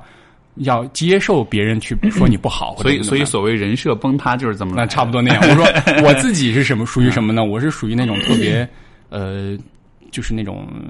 很很很毒的那种的，但我想做什么就做什么。就这个相当于我不去迎合世俗的这样的观点，那同时也会因为这些世俗，他这些人他会怎么说？会会给我很多的非议啊，或者一些质疑的声音。比如说，我有一些亲戚朋友也会很质疑我做的事情，但我不在意了，就无所谓。我就跟我我跟我继友就讲说，你既然选择了走结婚这条道，你去迎合你的家庭，你的就是世俗的这样的观点，你要去接受这些它负面的东西。就像我现在我也一样，我去接受了我自己自由自在的生活，那同时我也要去接受。呃，别的人说你没有不孝顺呐、不留后啊什么的，因为我家里人也知道我是丁克，我爸爸妈妈也知道。这个我我其实在想，就是这个问题会不会是这样的？就是说，你看，嗯比如说你选择丁克，你选择不去婚礼，嗯你选择嗯呃不随份子，或者是任何的选择，就是当我们在探讨这些选择的时候，其实是很容易把它道德化的。嗯，这肯定会就是你不结婚你就怎么怎么着，嗯然后就说是什么叫道德化，其实就是把一个事情你打上一个绝对的对和错的标签。嗯但是我理解，其实所有的这些选择。没有对于个体来说是没有对错的。对，比如说你，比如说你说到你不想要结婚，或者说你不想要生小孩，这对于你这个人来说是一个针对你自己具体情况的一个具体的选择对。然后它其实并不能成为任何另外一个就同样的决策过程，你不能完全复制粘贴到别人身上去。对我这个我也是我在我这个发展性 这个婴幼儿心理发展报告里面很很前面我去写这样一句一段话，意思就是说你每一个新生命你在他身上得到的经验是没有办法在另外一个新生命上被复制的。没错啊，这个不单单是新生命，我们。呃，这个怎么说？孩子到了三岁以后，他会为什么我只做一到三岁？因为其实这个就跟我们做心理学里面基础心理学也一样，他是会更容易发现一些规律性的东西，因为他到三岁以后，他会他的生理的过程会变成会演变一些心理的变化，这些心理的变化会让这些很多东西分化成很复杂的东西。对，这个就是你们要需要做咨询的人去解决的问题，但是已经其实你们去解决的问题是很困难的问题了，他已经分化出很复杂的东西，你要去解决，呃，很难啊。就像比如说我我面对的是一一一对即将离婚的两口子，我就觉得 啊天哪，你给我早三年、早五年、早十年，对事情都会容易好多，对真的是这样的。嗯对，所以我我会去选择我自己的方向的时候，也会去我是只专注一到三岁，因为这个时候还没有分化出来很复杂的东西。还有一个说，我为什么要做这个领域一到三岁的婴幼儿这个心理发展的问题，是因为。我们去足够多的人去了解这个一到三岁孩子，你去研究不同的视角去研究，你会让一些孩子，比如说你的他的社交能力、语言能力各方面，你会觉得他好的那些能力，你可以加速他去习得这些东西，因为你会发现我怎么样一个干预的方式，或者怎么样去帮助，可以让他快速的习得这些东西。是那当你去快速的习得了这些了之后呢，对于这些孩子来说是一个很好的事情，因为他们可以之后有更多的时间去做其他方面的发展。那么这个时候会有两边极端的东西出现，那就是你会在这个过程中发现一些天才，这是客观存在的，肯定会有一些天才。那你你加速了这个过程，就会让这些天才尽早的被发现。那他可以有一些相对应的培养的方式。那还有一些是一些先天缺陷的孩子，可能就是你认为很多东西你没有办法立马发现的，在你培养的过程中，你可能会比如说自闭症啊什么的。这样呢，我觉得这些孩子更需要这个过程。嗯，你当你去积累足够多的经验 证据，你会发现，让那些正常的孩子，他可以有一个快速习得的过程，同时他会暴露出来，让那些需要特殊培养的方式的孩子也可以暴露出来的话，我觉得这个是特别有意义的一件事情。对，没而且是，我在做这件事情顺顺带就可以产生的价值。没错，我不需要专门的去研究说哪些是超常的儿童呀，哪些是那个缺先天缺陷的孩子，我只需要去做专心的去做足够多的那个正常孩子，嗯。因为我们做学校教育，学校教育其实是为为中间这部分孩子准备的。没错，这些天才和这些先天缺陷的孩子，他们需要一些特殊的教育的手段来帮助他们，才更可能不会被人为的这些因素所左右。啊。我所以，嗯，通常对于就在你的经验当中，嗯。比较常见的，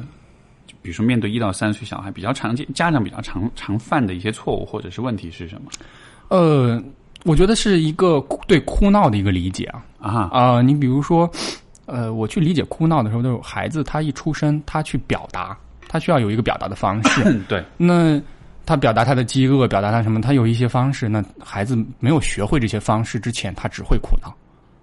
他不会说。那我们习得语言之后，我们可以用语言的方式来。我们习得了，我们能自主控制自己的身体了之后，我们可以用肢体语言。嗯那孩子他没有习得这些之前，他只会哭和闹。那这个时候，其实他就要你要去了解这个哭和闹背后到底孩子是什么样的，他的需求是什么，或者说孩子要表达什么。嗯，那家长需要去了解这个过程，但是往往因为家长都没有什么经验，然后孩子突然间来了，这个你没有经验，然后你耐心也不够，嗯、你这个技术手段也不够不够多，孩子一哭一闹你就开始烦，一烦就开始打呀，或者是各种别的一些发泄的方式，那你其实就是把孩子相当于漠视了或者误解了孩子的东西。就是说，其实哭闹对于小孩子来说，他背后可能代表的信息是非常丰富的。对，你需要教会，根据孩子的发育的过程中，你需要教会孩子不同的方式，你要用怎嗯不同的需求，你要用不同的方式来去表达。你比如说，孩子可能刚开始的时候他饿了，或者是他困了，他就会哭嘛。那你这个时候一般情况下，就零零到一岁的孩子就 他妈妈会给他喂奶啊，呃，去去满足这个他这方面的需求。那满足了，他可能就睡着了或者怎么样。那慢慢当孩子发育了，就是肢体发育成熟了之后，大概会爬或者怎么会指了。那你就要这个时候孩子想要一些东西的时候，你需要告诉孩子说，你这个时候你要用手指啊，或者说你用别的什么方式，要要这过程是要大人去教的，你不要让孩子自己去习得，因为你孩子经验性去习得这些东西是一个很漫长的过程。对，大人要主动去教。你就比如说，我去教我外甥啊，有一个嗯，我觉得很值得去推广，让大家去学习的一个东西，就是我大概在外甥会说说话没多久之后，因为他那个时候他已经会跑了嘛。哦，我就跟他讲，我说爸爸妈妈每天上班特别辛苦，你要跟爸爸妈妈讲说爸爸妈妈你们辛苦了。我让他反复，我反复去给他说这句话。你反复的过程中，这他几岁的时候？那大概一岁半吧。一岁半。啊，对，呃，你就需要反复去让跟他暴露这个语言的环境，然后他就会经验性习得，就跟你的名字一样，就或者你去小动物那个名字，你就叫他，你叫的足够多，他就会经验性习得，说这个语音语音这个东西和我。是一个一一对应的关系，这就是语言嘛。语言的本质其实就是这样一个过程，只不过它不是一一对应了。语言不准确就是在于这儿，它不是一一对应的关系。那我就去反复的去教他这句话，然后孩子可能刚开始他根本不知道什么意思，然后直到突然间有一天他学会了这句话，然后他爸爸妈妈那一天下班推开门，然后我说你快去快去，我推着他了一把，让他跑过去，然后爸爸妈妈你们上班辛苦了，哇，真的当时我姐我姐夫就眼泪都快要下来的那种。自那之后，他们两个人更愿意回家了。啊，因为他们会很期待，说儿子今天会给我很多惊喜，很多期待。他会觉得我可能会带孩子会是很辛苦的过程，但是对。你辛苦的过程会有回报的，因为越小孩子越小，你的投入的产出比是越来越好的，就是这样的一个学习，其实它不是一个像成年人我跟你讲不是自主学的，对。你需要让他经验习得的，没错。所以这个更需要有人有厉害的人，他去教这些人。你。需要有有有预谋的，你需要一步一步的。系统的去教，而不是说你我讲一遍道理你就得会，你不会你就孩子不必要跟他讲道理，你要用孩子的方式。还有一个很有意思的一个例子，比如说，啊，我记得就是教会这个之后没多久，然后当时孩子他想他我在刷牙，嗯。然后他跑过来之后，他趴在那个马桶跟前，那个要揭开那个盖子去喝那里面的水 啊，这个可能跟很很多很多家长朋友，他可能就会觉得啊，这个孩子有毛病啊，或者怎么样，会批评啊，会骂呀、或者怎么样。那我当时我没有，因为我理解说，当孩子这个年龄段的时候，他去认识这个世界，其实世界是一样的，没有区别的。那你需要告诉，通过这个，因为马桶。他为什么要去喝呢？因为他跟他平时那个杯子啊，是一对于他来说都它里面有水水，它是盛水的东西，他会觉得两个是一个东西，没有区别。那我们教育孩子就需要说，你要是让他去明白这个功能是不一样的。你要告诉他，那个杯子是用来喝的，这个马桶是用来尿尿的。啊！我就去，我要去教他怎么去习得，这个功能不一样。那我就，我我我就把他带到带过去，拿了一杯水来，然后我喝完之后，当着他的面，我就就把撒了泡尿。哦，孩子就明白哦，其实我知道了，喝水要用杯子喝，然后我尿尿的时候要往那个马桶里尿。反复几次之后，你要去示范，然后去教他，他就学会了说啊，我区分不同的功能，这个东西它们有什么不一样。所以，就对于小孩子来说，他的习学习的过程更多是依赖像视觉、听觉这样的，这个不是依赖这个认知上的啊、种这个是我觉得三岁以后才会发展出来这样。当然我，我外甥属于那种，因为我在教他，他大概在两岁多一些，两岁半他就已经有这个逻辑思维的能力了。啊呃，比较明显的一个特点呢，因为我一般我不愿意在微博上发这些我外甥的东西，一个是会引起别人焦虑，嗯、有时候会晒娃那种哎不不太好，因为我对为为了一个是说，呃，引怕引起别人就是嫉妒或者焦虑，就因为你你不能决定别人怎么看你的东西，没错你能决定的是我发或者不发。那我就不发了，你怕别人会去误会或者怎么样？还有一个是会保护他的隐私，是不太想，因为我知道我以后肯定会是很厉害的人。那这个时候，我不希望我的知名度会是我的家人会是尽可能的不要让他们受到影响，这是我保护他们的一个方式。呃，嗯，就是说到说你要去教孩子这些，嗯。就是你怎么去教原理，但是他去有时候我我去教他一些东西的时候，他会逻辑引导我，你知道吗？他会给我挖陷阱。他马上月底就就要三岁了啊，他会会给我他故意设问的方式，然后来引导我去说一些话，然后满足他的需求。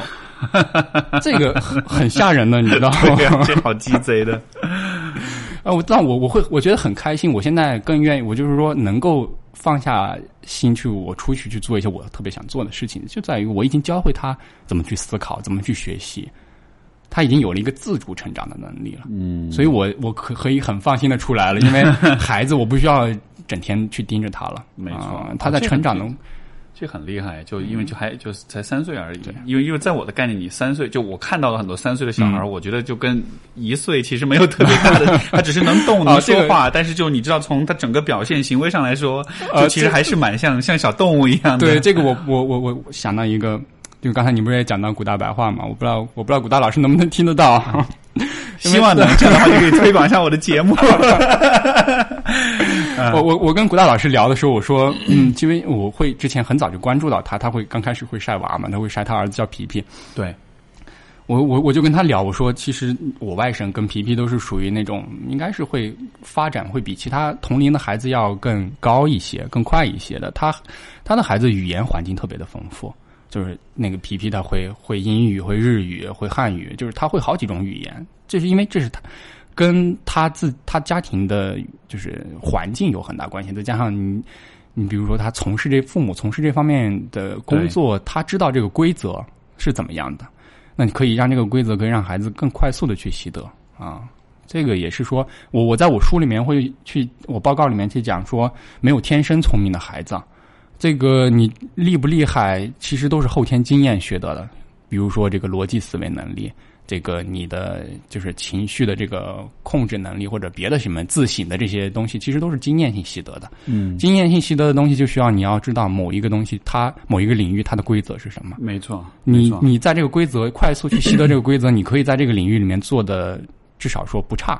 可以做的很好。那如果说你想做的卓越呢，这就回到我说那个概念与世界，我写那本书里面呢，就是你想要做的卓越，一定是说你先习得这个规则，然后在这个规则之上，你会有一些自己去重新定义规则，重新去制定一些新的规则。这也是我我培养孩子的时候，我也会去主动去引导孩子，呃，比如说我去教孩子一些规则，让他去习得时间，时间的概念，说每一天、每一周、周三要干嘛，周四要干嘛，我就会赋予它意义。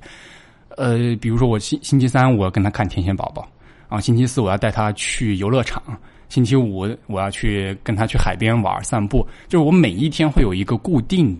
的一个事件，然后让他这个反复了之后，他就会习得说，哦，一周是七天一个周期的，每一天他具体要做什么，这个让孩子去习得一些时间的概念。啊，还有说，除了这一点还不够，你还需要让他知道说，他一分钟、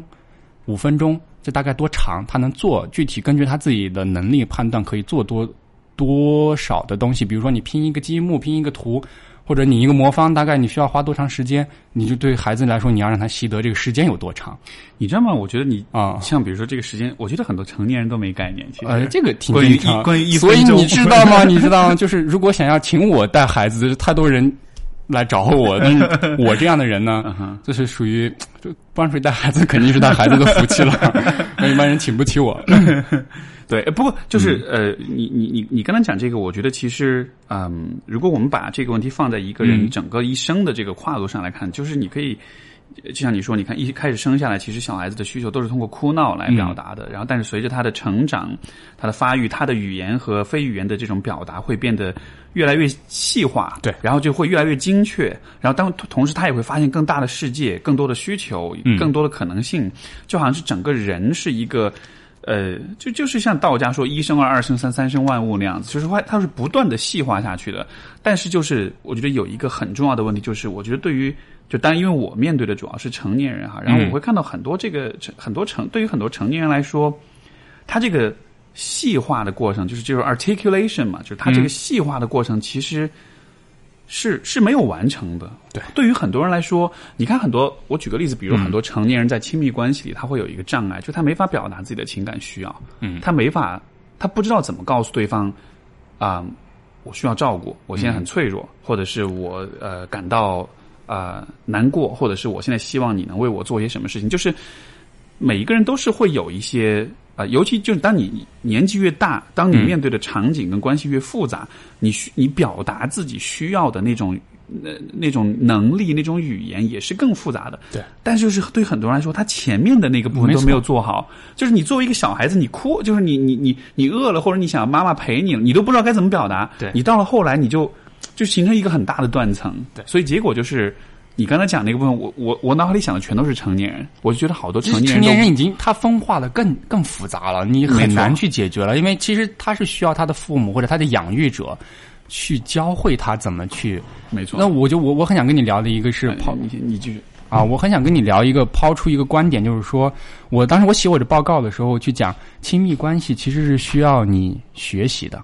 亲密关系不是你自然而然就拥有的，是需要去习得的一个过程。因为可能可能很多人会去讲说这个亲密关系它是一个呃很表层的，比如说我们要拥抱呀，或者我们有一个很亲密的互动啊，但其实这个亲密关系是在我理解啊，我的我的领域的方向去理解，其实这个是一个两个人对于彼此策略的，或者说对彼此决策模型的一个熟悉。就 在这个互动或者博弈的过程中，对，我们一定是会，你有一些你你坚持的东西，你擅长的，你在意的东西，那我也有一些。那我们在这个过程中，可能亲密关系是需要妥协、让步和坚持，就是这个是一个很复杂的一个过程。没。错。那可能对于很多人来说，他会看到是很表层的东西，比如说他可能会觉得啊，我跟你接吻呢，我们就是很亲密，或者说我。对我们有了更亲密的行为了，那我觉得这个是很表层的。你需要一些说，在这个相处的过程中是一个互动的过程、嗯。啊，这个相互之间亲密关系一定是建立在互相的这个决策的这个策略的熟悉上的。我非常认同这点，就是说，因为呃，亲密，尤其就比如比如说我们讲婚姻关系，就是其实你你你从一生的这个整个人生的跨度来看，它其实就是像我最近很经常说到这个嗯。观点，就是它其实像人生合伙人一样，嗯，对，没错，对吧？就是两个人他其实是事业，我觉得对，他就是一个人生作为一个事业的话，两个人是合伙人，对没错。而你想，你做任何事情，你跟合伙人之间，那得有多少事情要去商量，有多少事情要去协调，要去沟通，包括要去博弈。我我我很想说这个，突然间就想到这个，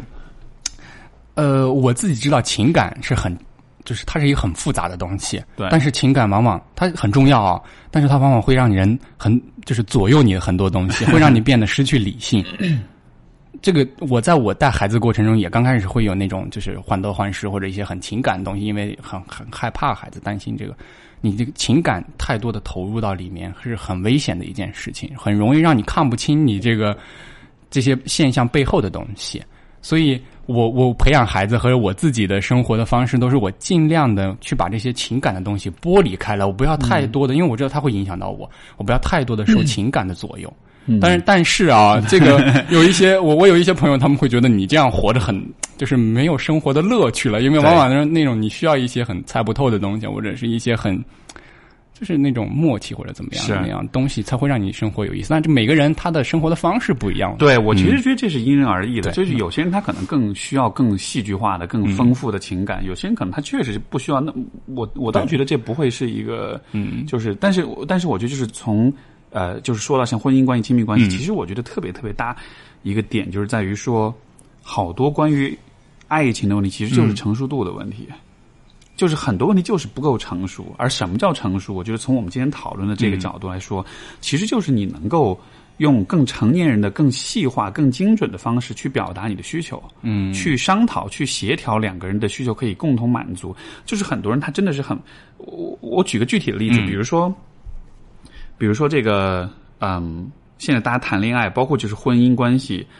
都非常拘拘泥于形式的东西，对吧？要仪式感是吗？仪式感，对，就像啊，要婚礼要怎么怎么样，然后这个呃，就包括再俗气一点，或者再现实生活现实生活一点东西，比如说就两个人出去，男的就一定要帮女的拎包，嗯，对吧？然后就要男的要买单，对，要要买单，就是有有很多这些规则，有很多这些规定动作，然后呢？这些规定动作本身其实它没有对错，但我只是觉得，如果你们之间表达情感的方式只能到这一步的话，那很肤浅呢。这非常肤浅，因为这是一个，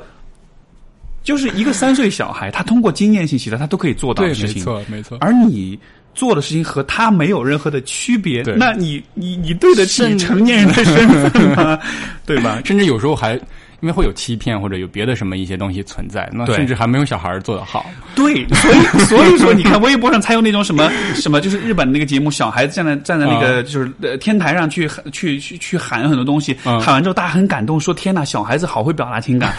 对呀，你作为成年人，你你你的情感表达能力都不如一个小孩，这这是巨大的危机啊！所以所以就是我觉得好多的这个亲密关系，呃呃当中出现问题，就是在于说很多人他的。你也不他，你也不能说他心智不成熟，因为他确实是成年人，对吧？他智商也好，阅历也好，他确实成年。但是在有一些东西的可能，比如说亲密的情感的表达上面，他确实没有达到一个我觉得足够成熟的一个层面。他没有办法把那些，因为你看，本来语言就很局限，嗯，然后亲密关系里的情感又很微妙，对吧？然后这个时候你表达情感的方式就是帮人拎包，哎，所以哎，我我这个时候很想很想问你，你跟你的伴侣在交相处的过程中，你会说？猜的这种的成分多吗？就是你主动去猜，或者让他去猜你的一些想法、一些行为，这样的比例多吗？我觉得肯定会有。呃，一开始可能会有，就是当两个人没有那么熟悉的时候，然后这个时候可能会比较，而且这也是我觉得就是亲，就是就是两个人就长期关系，可能在前面的，我的感觉是可能在前面的。至少一到两年，至少前面第一年的时间里面，我觉得是是关系其实是非常难的，嗯。因为这个时候两个人面对巨大的不确定性，就是我们对就像你说的，我们对彼此的这个决策模型我们不熟悉，对，所以很多时候你你你确实需要去猜去摸索，然后这个时候我觉得就有两个选择，一个选择就是你继续依赖猜这个方式，嗯，另外一个选择是主动报告什么，让他去报告，就是尽可能多的去。去去说出来，嗯，对，甚至说这种说是比一般的人际交往那种说要更要说的更多的，你得更你得自我披露得更多，因为这是一个就相当于说我们把我们各自的这个决策模型、思思维模型，就我们得主动的呈现出来，然后这才能够呃，我们在这个关系建立的过程中，我们才能形成比较好的默契，嗯，然后当你这个默契形成了之后，因为像。我跟我伴侣关系真的就是前面第一年我是非常起伏的，是非常各种波折，然后各种麻烦，然后但是到了现在，你就会发现它是一个一开始会很糟糕，然后会慢慢慢慢的变好，然后到后来它会变得越来越好。到了到了现像现在我们的我们之间很多时候不是猜，而是我们之间会会有很多只有我们两个能懂的表达，嗯，这些表达会把很多东西就它是超越语言的，它会把很多东西自然就传递出去，嗯，就嗯。我举一个例子，比如说，啊，我们之间如果闹矛盾的时候，然后呢，这个我们因为以前有一个梗，就是我们曾经有一次就是出去吃饭，啊因为周末起来起的比较晚，然后两个人都很饿，出去吃饭，然后走去的路上就两个人就因为一点很鸡毛蒜皮小事儿就吵起来了。嗯吵完了之后，然后这个呃那一整天都很不开心。然后后来我们回顾这件事情，我们就说，当时为什么吵起来？分析分析分析了半天，我们发现，因为我们俩都饿了。对，就是就人困了饥饿累了一对，嗯就人饥饿的时候心情就很不好，所以后来我们就形成了一个习惯，两个人只要感觉氛围有点不对的时候，我就会说你是不是饿了？分 分开或者是那样，不要立马有直接的冲突。对而且甚至都不是说是一个呃。我我要给你吃东西，而只是说就像是一个玩笑一样，嗯。就是其实原因可能有很多，但是当我去说你是不是饿了的时候，我在表达的意思其实是我知道我们之间会吵架，嗯。但是呢，我们之间以前我们也吵过，嗯。但是我们的吵架就吵是没有关系，是可以吵的，嗯。但同时我其实也不想跟你吵架，我其实是很想跟你很开心的相处的对，就是这个你你是不是饿了这个话，它里面其实包含很多很多的意思，嗯，对吧？但是这些意思，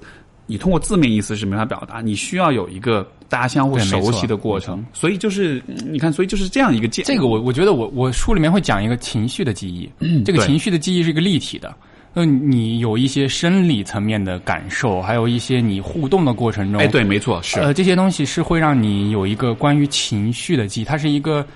它可能是一个空间，然后生理还有各种方面的一个立体的一个记忆。你比如说，你有时候你去跟跟母亲拥抱，这个拥抱这个行为其实怎么说呢？它是一个很很简单的一个行为，但是它往往会给你一个心里会有一个特别暖或者一个复杂的感受。其实这是唤起了你过往以前对于这个情绪、这个舒服或者是怎么样这种情绪的一种记忆，没错是一个很立体的东西，会让你很很很舒服。所以你你刚才讲说，呃，要面对面的这样的交流，我觉得这个是有必要的。当然啊。对，还有一个包包括你刚才讲，就是嗯。比如说、呃，这个比如说你你在带你外甥的时候，比如说嗯。你周三要做什么，周四做什么，我觉得也是这样的，就是你会把比如说周四这一天，嗯，你会给他赋予很多的回忆，对对吧？就是情感上的这个呃，触觉上的、味觉上的、视觉上的然后到了后来，你就会就就这样的话，对他说，这个时间点才是有实际的意义的，它嗯不是一个只是停留在就是认知上面的，对，因为时间是抽象的，对跟概概率风险它一样的。那我刚才会讲到提到说，给孩子去让他让他明白时间是什么，因为我自己我是属于那种我知道时间特别宝贵，我意识到这些问题了。然后我要去教给孩子，让他意识到时间是什么，他在那个时间里面可以去做一些什么。那我像我刚才就讲了，给你时间星期几星期几，我每一天赋予他事件或者赋予意义的时候，他会对这些记忆点，他就会更容易去明白这些东西。然后我会让他说，你五分钟可以做什么，一分钟可以做什么。我这时候可以去给他定闹铃，然后闹铃响了，他就知道这个时间这个区间里面到底经历了多长，他就嗯慢慢就习得了说五分钟我可以做什么事情。比如说我要跟他去玩拼一个东西啊，我们先定一个闹铃五分钟啊，闹铃一响几次了之后，他就知道啊，我五分钟我大概可以做一个什么事情，让孩子明白这些东西。那其实做到这样已经其实已经很优秀了，但是你非知道常棒了。但是你知道，我还做了另外一件事情，在这个基础上，我还做了一个事情，就是让孩子去制定规则，因为这是我给他制定的规则。你五分钟内要闹铃响，我们要去做别的事情呢，或者去哪里玩，这是我给他定的规则。我要让他学会制定规则。那我要怎么做？我当时有一次我自己有急事要处理回别人的信息，然后这个时候孩子又要我跟我玩儿，然后这个时候我们俩就会立马有一个冲突啊、嗯啊！你你这个时候可能孩子就会哭或者怎么样的。那我我我的办法是，我说来，你把舅舅手机拿去，你给舅舅定五分钟闹铃，让舅舅这五分钟我要处理我的事情，五分钟闹铃响我就陪你玩儿。然后孩子他就去定了一个五分钟闹铃，然后在旁边坐那儿等我。这个是让他来啊变成一个规则的制定者。没错啊，然后这个过程中，我就我就用那五分钟快速的把我的所有事情处理完，然后闹铃一响，我说走，我们去玩别的东西。这样几次了之后，孩子也知道我是一个守信用的人，他也知道这个他制定的规则，我也会去遵守。所以家里面很多东西，我去给他制定规则的时候，他是也是会去默许的，因为。孩子本来这个教育就是你需要养育者或者你的家人去有一个，就是你要保护他，在保护的基础上，你去教会他各种各样的东西。而且就是他是对你是信任的，嗯觉得信任，我觉得这个怎么说？做咨询呢，肯定是说你要很很很要谈到信任这个东西。是你你在孩子其实三岁以前，这个信任呢，就是你你要互动，在嗯频繁的互动的过程中，信任是自然而然产生的。对，但是三岁以后，这个就开始分化出不同的一些东西出来了 啊，你你到了成年人就更复杂了，那这个信任其实就没有那么容易去建立了。啊，这也是说一到三岁比较，三岁以前很重要，也是在于这儿，就是你可以很容易去改变孩子。就是我说我我写的那个报告的名字叫《可改变的人们》，因为从技术手段上来去讲说，年龄越大，你越难去改变一个人。啊，你可能说老人呢，其实已经很固执了，或者他的思维的定式，你已经很难去去理让他去改变一些什么事情。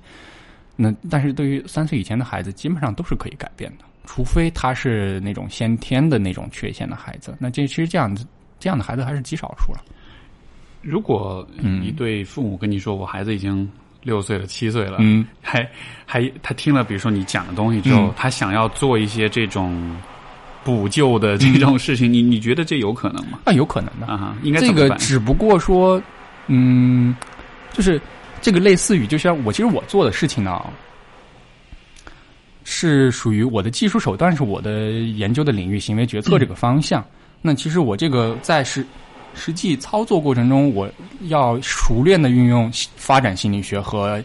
心理咨询的一些很很多一些对这些东西要有一些感悟，然后我才能去做。因为实质上我做的事情也是偏咨询的。嗯哼，啊，这个就是怎么说呢？这个就跟就跟你们你们从事这个，你要足够多的经验和你的个人的悟性，就是这个咨询师的个人的能力有关系的。那你去改变你的受访的这些人呢？那个技术的手段的运用到那个娴熟的程度不一样，你可能厉害的人他可以很容易去改变你，但是不厉害的人可能根本对你做都是无用功啊。就我我觉得还是说需要大家去了解这个背后的原理和怎么去做。至于改不改变，能不能真正去改变到孩子，我觉得这个就是另外一个层面的事情了。就是你先要意识到。你的孩子可能已经出现这样的问题，那你要知道他原因是什么，他你应该有哪些思路可以去做。就大概我写那个报告，就是我每一年都会去写哦，我因为我要去去带别人的孩子，我要去继续写，每一年大概我要坚持至少十年。呃，这个过程中就是说，大家可以去看你孩子可能遇到不不管是几岁，我觉得哪怕你是成年人或者老人了，你都可以去借鉴里面的一些东西啊。所以就其实还是把这个。关于人的规律，把它罗列清楚。嗯，对我大概是做这样的一个事情，然后会去想说一些就是具体可操作的一些措施。嗯，你比如说，我去讲你怎么去分辨孩子，你怎么去呃，就是教孩子怎么去做选择。呃，我们这个我们这领域里面大概有几个比较传统的主流的理论呢？它比如说会去把它加权，就是会有一些就是最后得出来一个概率，或者带出带出来就。计算出来一个最后的值，然后比较这个选项之间值的大小。对，那现在人工智能其实他们做这些算法的，就是这么这么一个逻辑过程，就是我大概通过你这些我的这些数据进来之后，最后会给你一个反馈你一个概率值，然后最后它输出的最大概率的那个选项就是它给你输出的值，就是它给你的反馈。那大概这是一个一个大的逻，就是理论的体系。啊，这个是需要你大量的计算的能力的，但是其实零到三岁孩子不具备这样的能力，所以这个是成年人的游戏这个方式，就做决策的方式。像比如说你去打牌，你去赌博哎，这个是成年人才能玩，你有收，你得有一个计算的能力才可以做这样的事情。然后呢，除了这个呢，还有另外两个，呃，一个是启发式，启发式大概意思是说，呃，我你有一些线索，有有一个现象，有一个东西，你去提供一些线索，然后你可以通过这些这些线索，不是对你这个。事物的整体的描述。刚才我说那个计算是需要你对这个整体有一个描述，然后你得出来一个值。没错。然后这个启发式就是说你对这个全貌你可能不了解，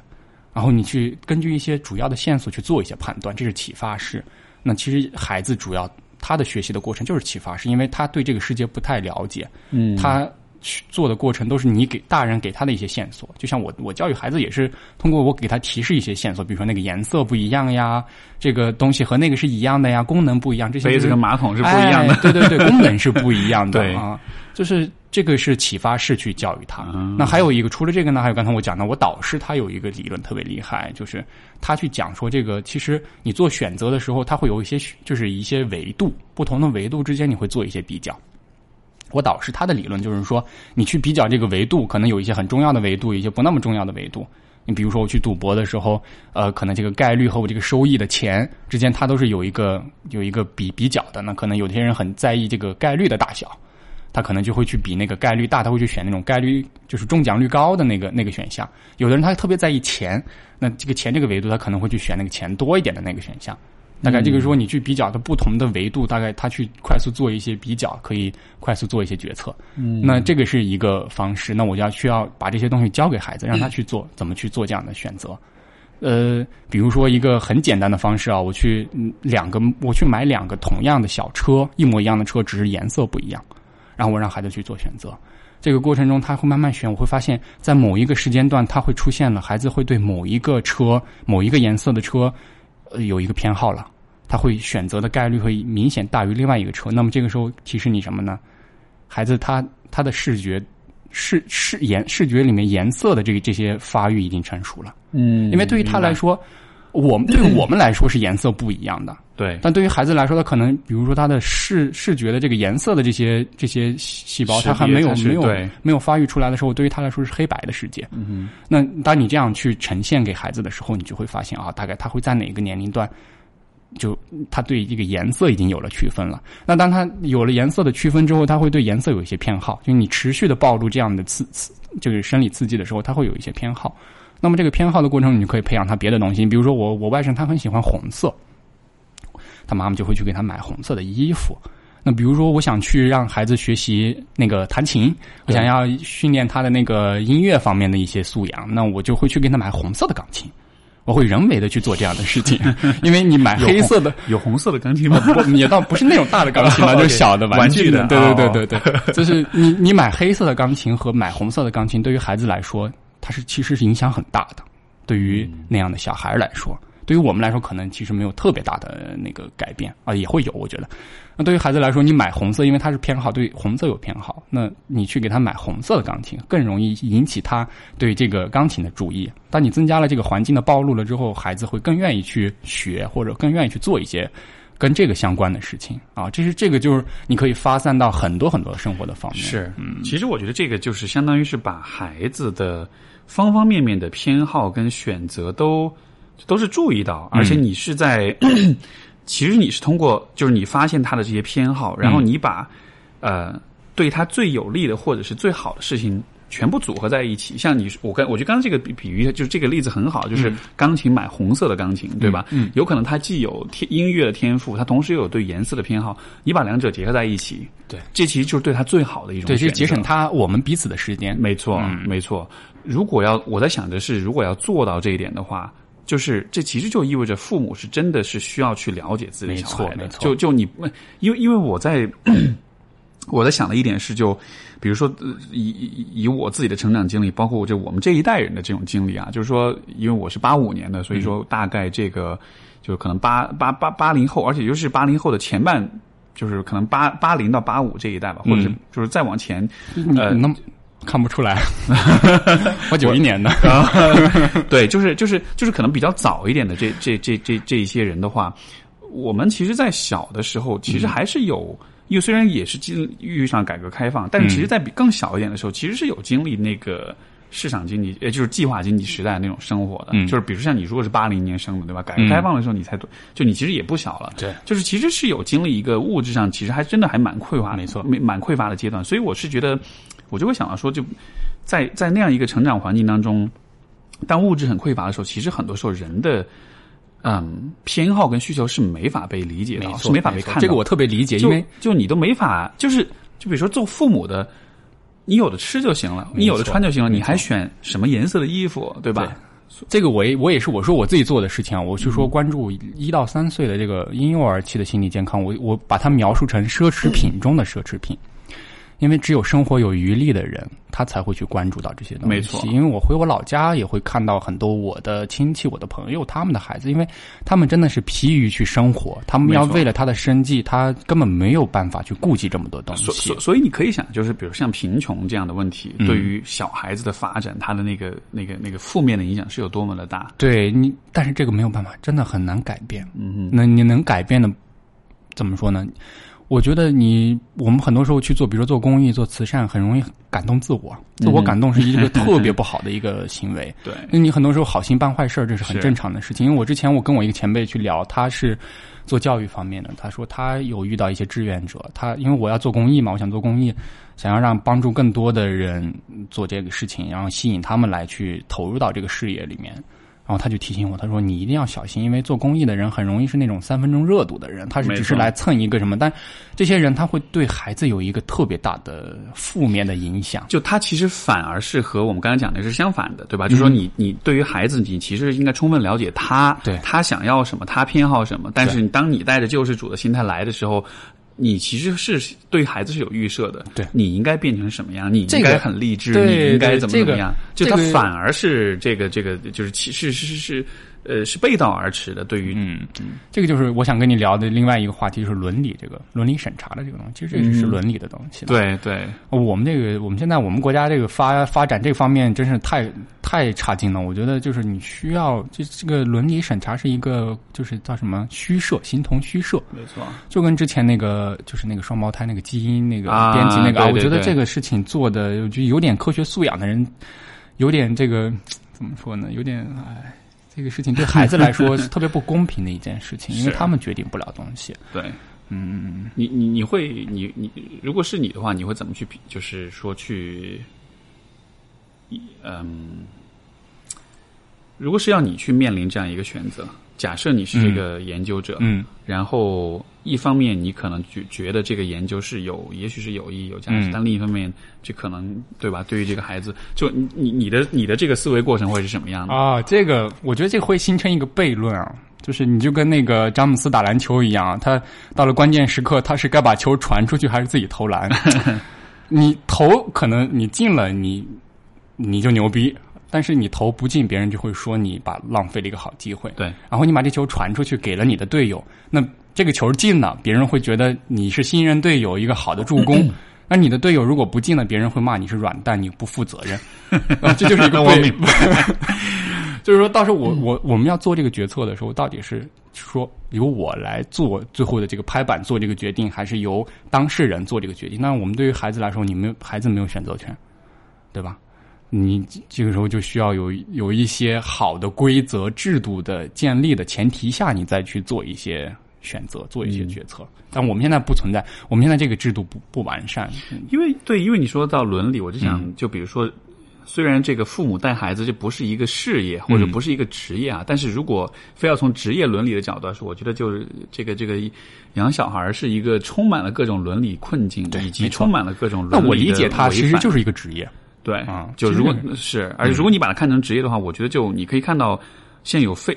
像你所说的，就是因为没有，因因为就是因为必然会遇到困境，所以你其实是需要外界制定的一些规则或者一些共识，但是因为这些共共识不存在，或者说大家不了解，结果就是许多父母在做选择的时候，像前段时间有一个热搜的一个新闻，有个小孩儿才两岁吧，一岁多两岁，嗯，近视九百多，啊。对，那我又看他们说是，呃，他的先天的遗传的东西。哦是遗传呃，倒是怎么说这种个案嘛，需要引起大家注意，因为我自己我在我报告里也会去讲说，两岁以前千万不要把这些电子产品给孩子，因为这个东西就。类似于像我们小小学或者初中的时候玩那种进那个游戏厅一样，对，很容易上瘾，因为它是一个特别强的这个生理刺激。生理刺激太强了的话，对孩子来说，他没有一个形成，他没有一个好的奖赏的机制，没有系统没有形成的过程中，对于孩子来说很容易变成成瘾问题。嗯，那这个时候就很难了。那对于孩子来说，他是他自己解决不了这个问题你。现在去出去吃饭，你什么，你或者出去旅游，你看到小孩基本上都是在玩 iPad，都是在玩手机，而且父母就。这对父母来说就是一个解脱，对吧？你去玩了啊，你不闹了，我终于我省事儿了。所以当然这样的，你其实怎么说？你对孩子多投入一分，你的收获也会多一分啊。这个其实是公平的，就是。当你就比如说我对我外甥的付出，那其实我外甥，我觉得我肯定能把他培养的以后很出色，他甚至可能会比我还要厉害。那我觉得这是我有信心去做到的事情，因为我对他投入了足够多，我能特别了解他的各方面的东西，而且我是在保护他的前提下，我给他足够好的各方面，不管是环境的支持，还是我给他的我个人给他的一些指导，我觉得就是你，我现在因为现在物质生活已经富裕了嘛，肯定会越来越多的人会去关注到自己孩子的未来的发展。因为你像我写的书里面，我去讲说，其实我们为什么现在大家不愿意生孩子或者害怕啊？其实很多人会去讲各种各样的理由。我最后我自己发现，它不是时间和钱的问题，它大概是两个方面，一个是说这个养育人才的匮乏。就比如说，我要有足够多我这样的人存在，那人家生孩子根本不怕呀。我给你带，我给你培养特别好，那怕什么？我当然愿意生了。还有一个就是说，嗯，这个对这个未来这个养育的环境一个担忧，就是说我可以投入很多的时间精力去把我的孩子培养好，但不等于别人也会把时间投入到里面。嗯，这就会存在一个问题，就是我培养的很好了，那我的孩子还不得不跟这些坏坏孩子。这坏孩子是打引号的，我觉得孩子没有好坏之分了啊，就这些不不那么优秀或者不那么就是有点调皮捣蛋的那样的，会去伤害别人的那样的孩子，要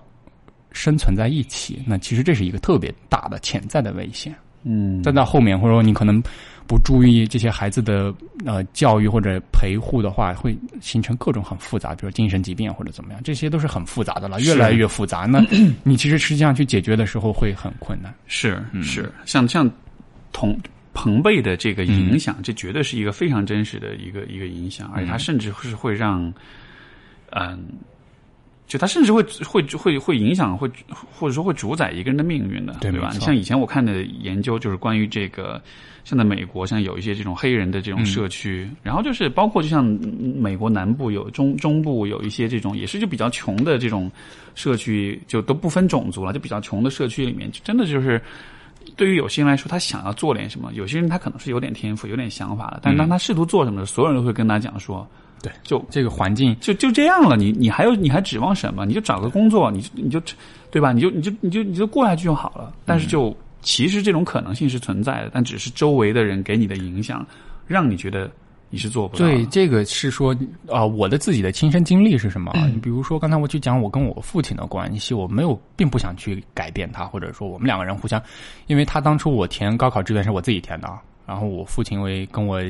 几天不吃饭、不跟我说话的那样来 来，因为他去找很多人，然后他去给我填好我的志愿，说你照我这个来填，我说我不，我要按我自己的来啊，然后。我父亲，我跟他这样的，我因为我们是这样从小这样相处的方式，我觉得很，我们两个人都很和谐，我们都很开心。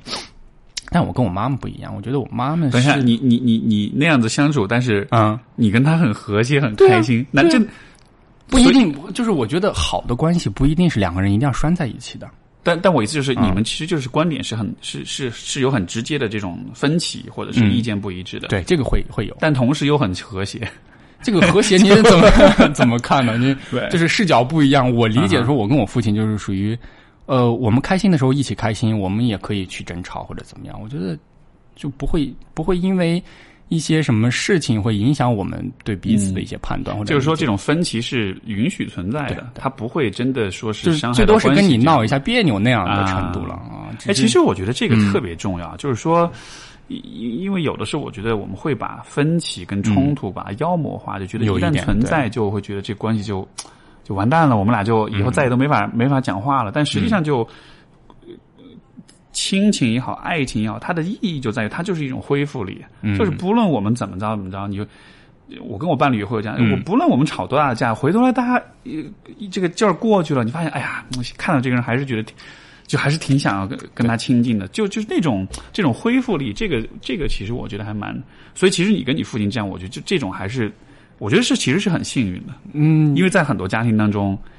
这个可能跟性格有关系，我们两人都属于那种其实我老子不想理你的那那种状态 啊，正好像你们找到了自己的一种方式去。就两个人形成这样一种默契，我们怎么去处理这个？哦，我们家我们家有一个特点，就是我们家每一个人都会有自己的，就是做自己的事情。大家都比较多，哎，大概类似于那样，就是我不寻求你的主动的给我帮助，然后我们互相之间都会去给彼此的一些就是有必要的支持。明白啊？然后我说我跟我妈妈很想讲说，我妈妈就在老家里面，大概就是要前去年退休的吧，然后。呃，他很多观念特别的，我会觉得其实不不助于他更好的过他的退休的晚年的生活。对，然后我就呃，把他请到我姐姐家里面，我去去跟他每天我呃吃完饭我就跟他去散步聊天，然后这个过程中我会去教他怎么去跟他孙子相处，一些技巧啊，一些方式，然后怎么可以让他不那么累的去带孩子。呃，慢慢我妈妈就会跟孩子相处的过程中就会特别开心，然后我每天都会去跟他散步聊天，这样去让他去了解很多新的事物、外界的东西，因为我们家住在珠海。然后在海边嘛，我每次跟他出去走在海边，哎，这个环境很舒服。然后对这个过程中，我妈妈也会很多思想认识也会慢慢的发生了一些变化，因为她离开了她原来的固有的那个小的圈子。因为你如果在那个圈子里，你很难去做做做一些选择的，你只有妥协和让步。因为你这个其实那个类似于就是我们过去的那种熟人社会，熟人社会就是道德的社会，你没有办法去做一些自己想做的事情。呃，约束特别的重。那现在我们这个发展到这个相当于越来越多这种大城市，就是陌生人的社会嘛，你可以做很多自己的事情。你可能连你的邻居是什么你都不知道，那这时候你可以做很多自己的事情。我妈妈大概就是我要把她带出到原来她在那个小小的那个社交的那个她的生存的那个圈子里，到一个新的环境里面，我再去让她去感受到这个东西的好。没错，因为因为比如说我们去想要去改变一些人，或者让他引导他去做一些选择的时候，拒绝是不对的。就是在成年人的世界里面，拒绝是很刺眼的。就比如说，我们去写一些意见啊，或者什么东西，一定是先夸三分，然后再去七分的那样的一个，这是一个套路吧。嗯，就是也是说，你去生活中也需要不能别人给你一个反馈或者一个什么东西的时候，你要立马拒绝。这个拒绝其实是不利于你们的交流的，也不利于别人去做选择的。先接受，嗯，然后这个接受的时候，你再去给给对方抛出来一些很便于他能够好的解决的方式。你比如说，我举一个例子是说，我跟我妈妈带孩子，她嗯、刚开始的时候，她会每天中午都会给孩子做一顿特别丰盛的那种饭。对，我说你那样很累的，你做那个饭只是为了吃饭而吃饭。你你要知道说这个水果、蔬菜、酸奶、牛奶这些都是有营养的，或那个红薯、玉米，你中午不必要非得要那么辛苦做一顿饭。你中午的任务是要好好的跟孩子睡一睡一个午觉，然后你下午才会有那个体力去跟孩子继续玩。要不然你体力不行的时候，就像你刚才说的，你很容易犯错误嘛。你累的时候，你很容易争吵呀，你发脾气啊什么的，就很容易犯错误。那对于带孩子的时候，这个你的精力的分配是很关键的。你如果说在这个自己特别累的时候，孩子闹腾，那完了，那很容易孩子也受伤，你也受伤。啊，所以就是说我跟我妈妈说，我先观察他，然后他累的已经快不行了，我才告诉他，我说啊，其实你可以这样。然后我给他演示了一下，就是我大概那有几天我中午就不出去了啊，我就跟他演示，我说你看啊，今今天我们这顿饭我们不做了，我给你准备一个很简单的一个简餐，大概去弄一些水果呀、沙拉呀，或者是这个酸奶这些东西，就很简单的方式。感觉你也是在像带小孩一样，带你妈。我觉得这个人跟人相处都是这样的，对就是啊，嗯就是两个人的相处都是这样的，不分年龄的。我觉得啊，这个就是技巧了。对，那你需要技巧的啊。然后我就跟他演示了之后，我妈说：“哎呦，原来可以这么轻松。” 那他当他体会到这个东西是是轻松的，他才会愿意去做这样的事情。然后你你只剩从嘴上说，其实是特别，我觉得是推卸责任的一个方式。特别是跟你最亲近的人，你要只是嘴上去说一说的话，我觉得是其实挺挺，嗯。还不如不说。就很多时候，我很同意这个说法，就是就是就是说教其实是很推卸责任的，因为因为你真的要帮助一个人去改变的话，你不能只是让他自己在心里去模拟、去想象你描述的那个画面，对吧？因为因为如如果是如果大家都是按照这样的方式来做事的话，就这个世界就没有规律，就没有规则了，任何人都可以随时抛出一个新的规则，然后我们就都必须要去跟着这个规则，凭什么呀？对，但是就人其实还是，尤其我觉得在对于就是呃，因为这涉及到另一个问题，就是嗯。成年的子女在对待父母的时候，我觉得其实一直都会有，大家其实很都会很容易有一个成见，就是呃有两个成见，第一个就是父母是固执，是不会学习的，嗯，然后第二个成见就是很多人还是会把自己当小孩。就他不会认为我其实是可以成为一个去去去帮助父母成长和学习、去启发、去引导他们这样一个角色。就但是实际上，当你成年之后，在有些问题上你是可以反哺你的父母的，你是可以，甚至说有些方面你应该像父母一样去去指导他们，去教他们。对我这个我同意你，我觉得还多还有一种类型是属于他会把父母当孩子，他会把他的思想认识哎强加给父母。这个这个这个就是我我之前也和我有一些来访者有探讨，因为就是说你会发现就是呃小时候是爸妈照顾我，嗯。长大的是我照顾爸妈，嗯。然后，因为这个是我跟有一个来访者，我嗯。我我们探讨过，就是对话过程中出聊出来的一个一个一个点，我就说你有没有觉得，不管是你照顾他们还是他们照顾你，就你们都是在做这个 caretaker，对吧？你都在做做这个照顾者，但是你有没有觉得，无论你们你们之间其实只是把这个角色兑换了一下，但是其实你们无论怎么兑换，其实大家都是很辛苦的，对，因为照顾者要付出嘛，他你一方面是你要付出，另一方面是照顾者本身是不被照顾的，对吧？对，被照顾者他会感到很局限，他会感到自己的这个呃，就是好像很多事情是没有缺乏缺乏控制的。反过来，他也会心安理得对照顾者是一种忽视跟一种。就是一种不那么在乎、不那么关注的状态。因为你照顾我，你是照顾者，我干嘛反过来要去 要去 care 你想要做对这个我特别同意，就是相当于你你在这个互动的过程中，已经让这个被照顾的人觉得这是理所当然的、天经地义的事情，这个是很危险的。在任何两个人相处的过程中都是很危险的事情。特别我自己，我经历更多的是跟孩子，就是说我不会让孩子觉得我的劳动付出是理所当然的，所以我会教孩子，比如说。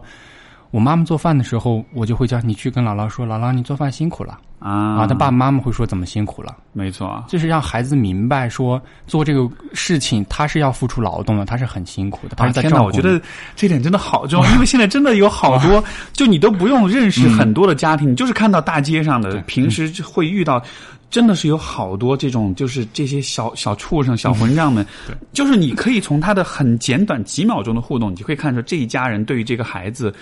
给他灌输的，就是潜移默化的一个观点，就是我们为你做的一切事情都是理所应当的，然后你只要呃。任性的去索取、去要求，你只要不开心的时候就大喊大叫，我们就全部都会满足你所有的需求。然后你，然后你就是问题到都不光只是说这些小孩是多么令人讨厌，而是在于当他们长大了之后，当他们走入社会的时候，社会是不会这样对他的。对吧？对社会对于一个不懂得礼貌、对于一个不懂得感谢、不懂得说谢谢的人，对于一个自以为是、认为什么东西都可以理所当然得到的人，社会对这样的人是会很残酷，是会很冷漠的，是有惩罚机制的，是是会非常严厉的惩罚的。而这个惩罚第一步就是你不会有朋友，真的就是你谁会愿意跟这样的人做朋友？对对吧？那我给我给你讲一个，你可能会觉得很惊讶的啊！我我外甥大概一岁半的时候就开始拖地了，就是他吃完饭，他要自己打扫自己的桌子，自己就是椅子底下的，他要拖地。对，然后现在两岁多，每天饭饭那个碗是他自己洗，啊就是会我妈妈或者他妈妈就会给他搬个椅子在水池旁边，然后他自己洗。特别好。这个过程其实也是在锻炼孩子的自主，就比如说手眼手眼协调的能力啊，他自己完成一个任务的能力，还有更多的是让他能明白说，父母的付出，他是是不是天经地义的，你也要需要有一些反馈。这个也跟我自己的成长经历有关系。比如说我小的时候，我爸爸妈妈就会，我妈妈特别我妈教育我的时候，就是你比如说你想要零花钱，我不会给你的。你要挣，你拖个地，比如说五毛一块，对啊，扫个地，这个他明码标价的，你要做，然后他来检查，那觉得好，是完成了，我这个钱理所当然会给你。嗯，而且而且就是我我理解，当孩子这样去做，其实对他也是一种一种参与，嗯，对吧？家庭事务的参与，包括也是会有成就感的，就是你把事情做好了之后，这个就像我会去讲那个奖赏系统啊，就是人是其实是有两个奖赏系统的，一个是这个生理层面的，比如说你有多巴胺啊，或者一些生这个激素的一个这个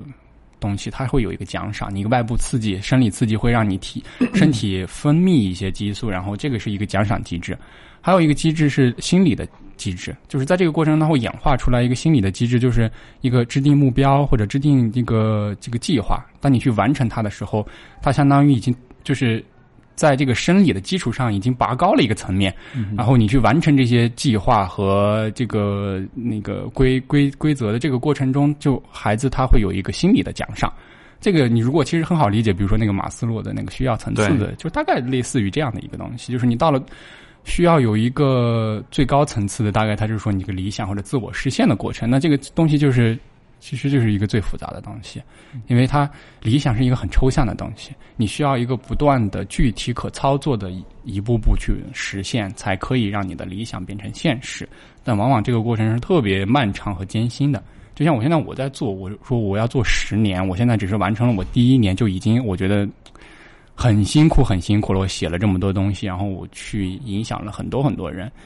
嗯、那你要把它做下去，其实真的很辛苦。但我觉得我我肯定会会完成下去啊，这个也是会激励很多人来去做这样的事情。嗯，有没有可能像理想？因为我在想说，嗯，理想是一个比较高层次的一个需要。那呃，这是否也意味着就是可能一个人是需要先在一些相对更低层次的一些问题上，嗯，因为因为我还是想的，就比如说你讲你外甥去洗碗这件事情，嗯对吧？就因为你看通这这就是这个行为其实是有点。呃，有点反，就是违反常理的，因为大多数家庭是会想说、啊，小孩子怎么对他不需要做做家务就事情因为是家长做家务的，对吧？就他甚至这个都不是一个，他会他会会直会会明确规定的事情，这是一嗯个大家都默认的，我们都不需要说，它就是这样的，对吧？嗯但是当你让小孩子做家务，我其实看到这当中会有很多的好处，就是在于他会有自主权，他会有选择权，对，他也会像但明白父母多么辛苦，也会感恩，然后他自己也会有成就感，然后他自己也会有这种。啊、就是对于家庭事务这种参与感，当他做了这些事情之后，他对于比如说自己在家庭当中的这个角色，可能就会有更清晰的一种了解。然后你变成这样一个人，然后你接下去再以同样的方式去参与，比如说呃学校、社区，包括整个社会，然后你才有可能对于自己人生会有一些更大的一些理想。就是这个会有一种，比如说同理心，其实这个过程中发展起来的。对，那比如说我去讲我我我姐姐在她孩子刚开始，因为孩子会发育一个牙齿发育的时候，咬孩子会去咬咬一些东西，它是不由自主的一个生理的一个一个东西，他会去咬。那你知道我我姐姐特别厉害，孩子咬他的时候很痛啊，他咬回去啊，咬他咬回去，啊让孩子也哭，因为这个过程让孩子知道你做这个行为的后果是什么。对，你只有让孩子习得了这个说啊，我这个行为会给别人带来的后果是什么？这个过程中他才会有同理心啊。就是我给别人我的行为会受到影响到别人呢，你你这样你才会知道说哦，以后我做一些行为可能会让别人影响。就说到这个，你觉得像比如说一两岁、两三岁小孩子的话，就是你觉得他们会有攻击性吗？攻击性啊，我呃，就嗯、就说这个攻击性不一定是伤害性的行为。我大概理解你你的意思啊，就是这个攻击性其实是人我们成年人去定义它了，它叫攻击性。啊哈其实对于孩子来说，它不是攻击性，它可能只是好玩儿，或者是它是去试探这些东西。对，呃，这个就像我我在我报告里面会讲的一个，我觉得很很值得让大家去思考的问题：叛逆。什么是叛逆？叛逆是强势的这个群体强加给弱势群体的一种解释，嗯，就是你觉得这个人是叛逆，因为你是强势的一方，你对去解释他他是叛逆，但可能对于弱势的这个人嗯这个群体的人来说，他可能这个是我正常自然而然的发生的事情，所以。呃，你比如说，你对孩子其实就是一个强势和弱势的这样的一个关系。呃你孩子有时候会出现一些特别可能大人看来是攻击的行为啊，这个时候孩子你大人要怎么做？不必要太在意说这个行为怎么样，你要告诉孩子怎么去做是对的。比如说孩子会乱涂乱画，那你要去给他专门找一一面墙，你鼓励跟他一起画，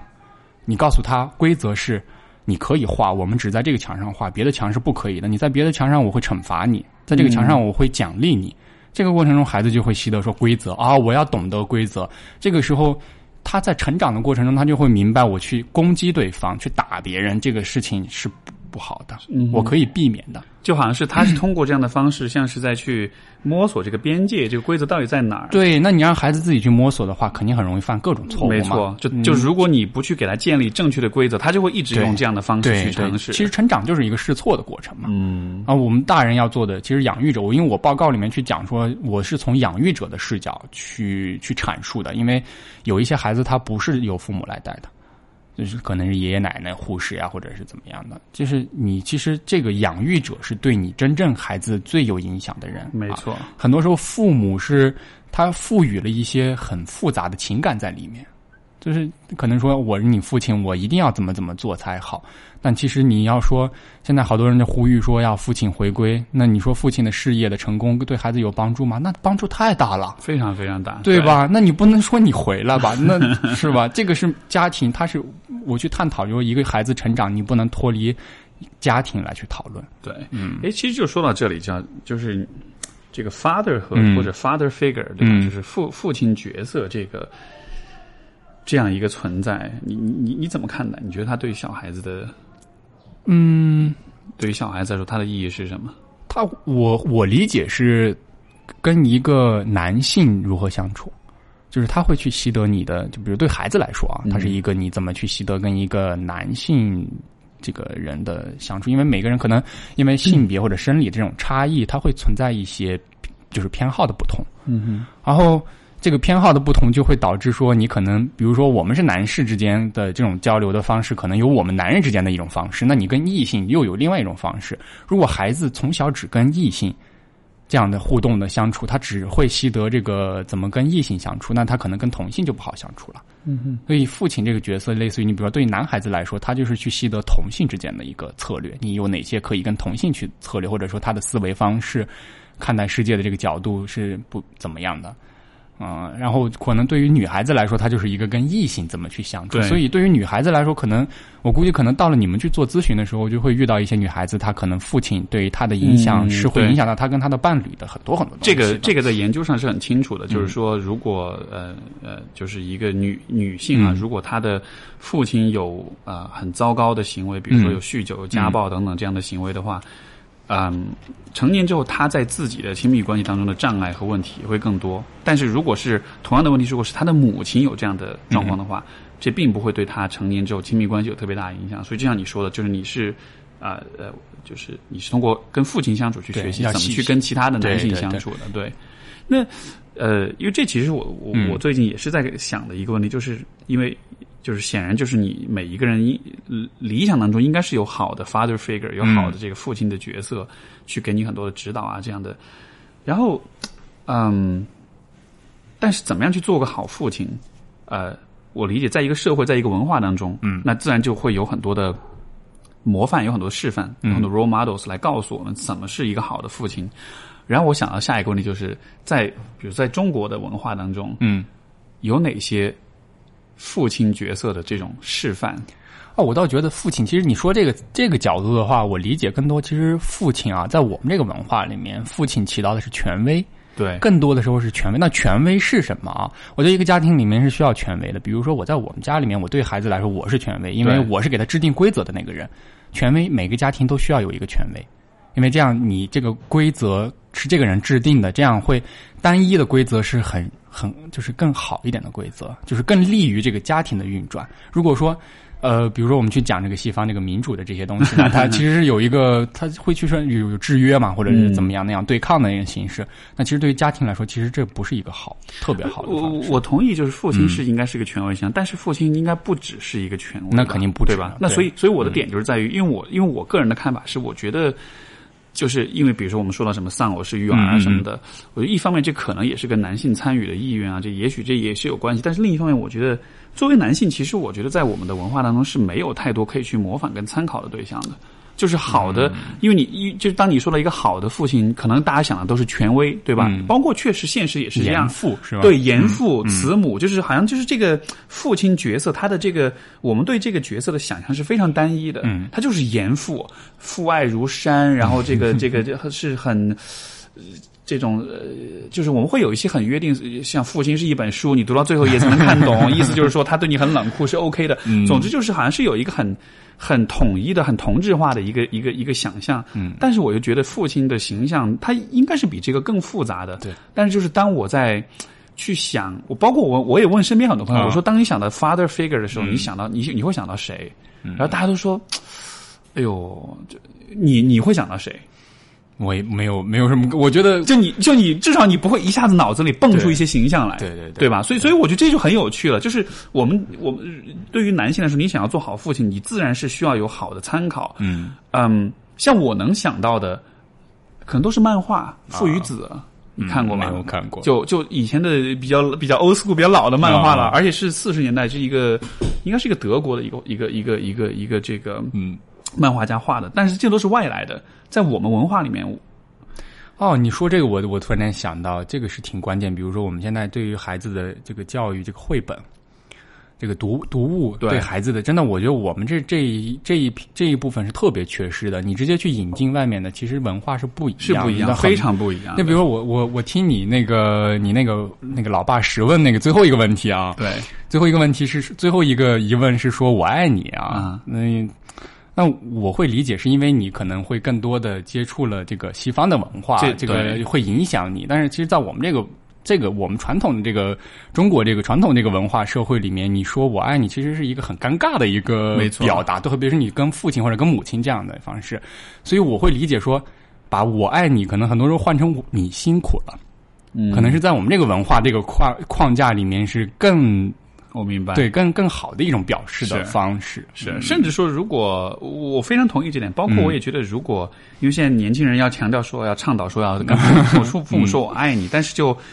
说实话，我爱你的这个表达本身，可能虽然就它主要的，它主要的这个呃。它主要是尴尬，对 它并不是特别好的一个表达情感的一个方式，因为你知道，就是我爱你这话你说多了，它其实就无感了。对，没错。就实际上在在在这个东方文化当中，其实就有很多更为微妙的、嗯更为没错但是更为隐晦，但是其实也更深厚的一些表达情感的方式。嗯而且，其实我觉得国人表达情感，其实更倾向于不是用语言，是用行动，对吧？我们喜欢用一些这种，你像什么？你看我们传统文化当中对于情感描述都是像什么孔。孔融让梨啊，都是什么那个那个叫什么？那个妈妈要吃鱼，我拿身体去在那个冰上面去，那个那个故事叫什么来着我我？不太清楚，就就反正就是 就是就是那种美德的故事，它都是通过行动来表现的。嗯然后我觉得确实，就你做一些事情，给别人带来那种感动、那种打动，其实真的是比语言要更强一些。那我我其实理解这个更好的方式是说，我又做了又说了，这是最好的啊对方式了。我一般我是属于那种那那样的类型的人，比如说我我我做一。我会描述到十，就会说到十，我会把它把它表述的很好，因为对这个，因为我们学心理学，你这个就是话术是你一定要掌握的，因为你你就你通通过同一个事情，你不同的视角去描述，它得到的这个东西是很感受是很不一样的。这个在我们领域里面叫框架效应。没错，啊，你所以你这个话术一定要掌握好，怎么样可以把这个同一个东西，既然我这事儿都做了，我可以把它描述的更好。那我我自己是属于 属于那样的人，没错。嗯。那所以就嗯，就我们刚才讲的就是关于这个父亲的这个，因为我觉得这之所以是一个很重要的问题，是在于，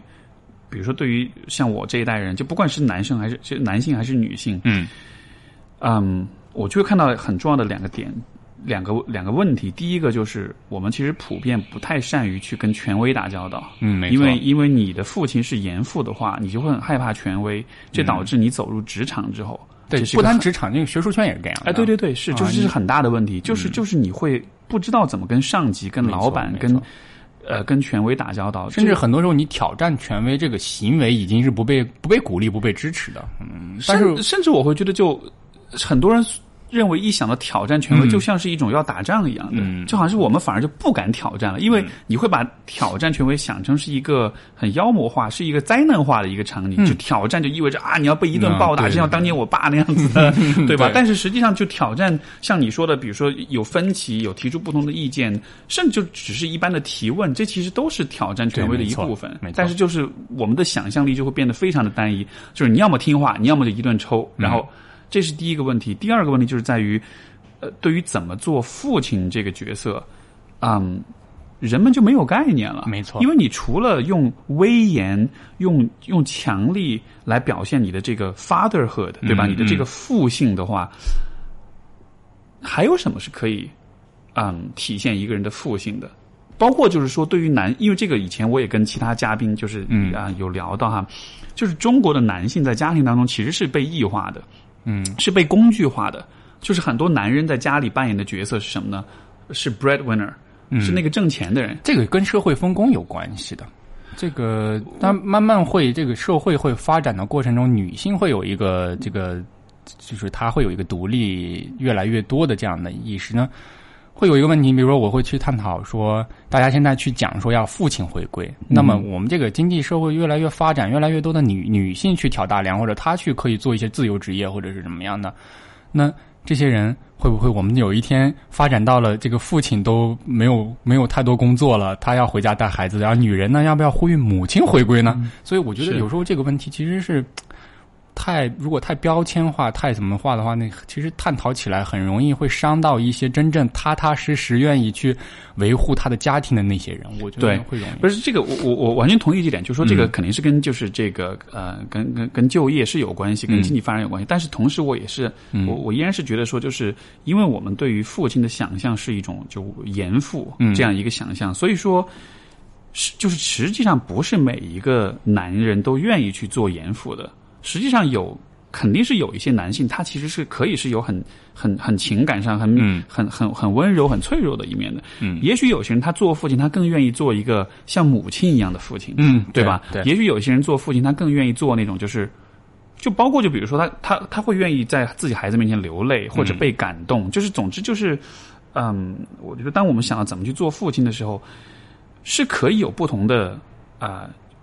风风格、不同的可能性的，但是因为现在的这种，我觉得主流的这种文化对于父亲的想象力很匮乏，就导致有一部分，就包括我自己啊，我在想象，如果我以后做了父亲，我肯定会是有很很温柔那一面的那个父亲，我肯定会有严的部分，我觉得这很重要，会有威严，会有这个权威性，会要去制定规则，但我同时肯定是会有，就是比如说我愿意去把我的脆弱面给展现给孩子看，但是就在于。对于很多男性来说，他们其实不知道怎么做这件事啊。这个我我我自己有写到说讲那个这个孕育的这个过程啊，女性她是因为她怀孕的过程，她身体生理发生了变化，她是有一个慢慢自己，你身体要有一个变化，你就会。不由自主的去要考虑未来的一些东西，是，然后你会去关注一些育儿的东西，会去这个孩子的各种东西你要考虑。但男人没有这样的过程，嗯，男人把精子交出去之后，他 没有这么一个过，没有这么一个过程。我觉得我需要为这些男人，其实会我自己带过孩子，我知道那个过程其实很辛苦的。我觉得男性要去多去体谅。那个那个女性做妈妈的这个角色，你觉得有可能也让？我觉得你刚才说这点很重要，因为我我身边有很多这样的例子，就是男的他小孩出来，他刚刚刚刚生下来的，可能前面几个月，他甚至都不觉得自己有小孩了，对对，他觉得哎，这个怎么突然就多了一个 小家伙？而且这个一生下来，你要买奶粉呀、尿布呀，各种的，其实很花销很大。没错，但是就是我觉得就像你说的，他没有那样一个因为身体上的变化，他没有一个把你带入角色的过程。所以你知道我姐姐怎么做的吗？啊，她就是会去鼓励她丈夫去主动去带孩子，就是她会有一个爸爸假、妈妈假，就是她带孩子的时候，每一个星期隔一个星期会有一个人是一天不用带孩子啊，一个是为了她自己休息，然后她会鼓励她老公去做，因为从刚开始的时候，嗯，二十分钟、一个小时去鼓励让她去陪孩子玩，到最后她可以能够一整天都可以，他父亲我姐夫可以能陪孩子玩，这个过程其实是我姐姐给他特别多的鼓励和支持。嗯，因为每个人都是带孩子都不不是没有经验啊，你需要去教会这个人怎么去带。比如说我教我妈妈怎么去带，有哪一些我已经试出来比较好一点的方式方法呢，就可以传授给他。嗯，所以我我就特别想要呼吁更多的这个男性要去体谅女性的这个辛苦，女性同时也要多。主动的去做一些让步，你要去把把你的丈夫拉回到家庭里面去，你要让他去在这个育儿的过程中去体会到快乐。就是说，其实女性也应该让男性更多参与带孩子。这个时候，你就就这不代表说你就啊，这是啊，我我你你你无能，你做不了，你要依靠你老公来帮你。这其实不是说一个你能力不足你去求助，而是说这其实也是把男性技巧，我觉得是技巧。对对对，你比如说，你可以故意多洗一会儿澡，孩子哭的时候，你就把那个水龙头那个喷头放的最大，然后门关着，你就不管他，让你老公去处理，因为孩子哭两下真没什么的。对，是是是，这个时候你要去锻炼，有意识的去锻炼你的孩子和你的丈夫，让他们去有一个相处的方式。是，这个是技巧了。我觉得我姐姐很很厉害，就在这儿，所以。呃，我也愿意帮他带孩子，也是因为这个，因为他其实我上手我是一我是孩子一岁的时候带，现在两三岁嘛，两年，嗯，因为他给我我上手的时候已经是一个特别厉害的小孩了啊，他付出了特别多。然后还有一个我很想讲一个小插曲，就是前两天我因为我我不在连载我那个报告嘛，因为太长了，然后有一个男这个一个男粉丝他给我留言，他说。啊，最近那个我老婆在那个哺乳期，在喂孩子啊，然后你告诉我，我这个遇到某某一种情况该怎么去解决？他给我问这样问题，啊，我一看到这个，我很愿意回复这样的，因为有时候别人会那种想要来求助的时候，我其实不一定愿意回复，因为我时间很有限。对，我看到这种呢，我说你特别棒，你这时候要多去关心你的。我先给他说你解决的思路大概是怎么样的，说完之后会跟他有一些对话，我就去鼓励他。我说你这个时候一定要多去体谅你的老婆，多鼓励她。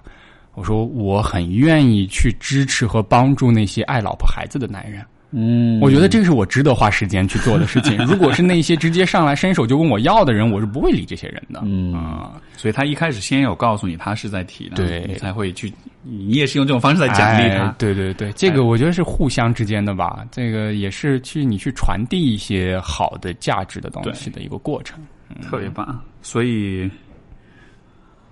啊，俩多小时了。我们可以去吃饭。对，那个呃，所以所以你现在写的这个报告是发在你的微博上的，然后是所有人都能看到。对这个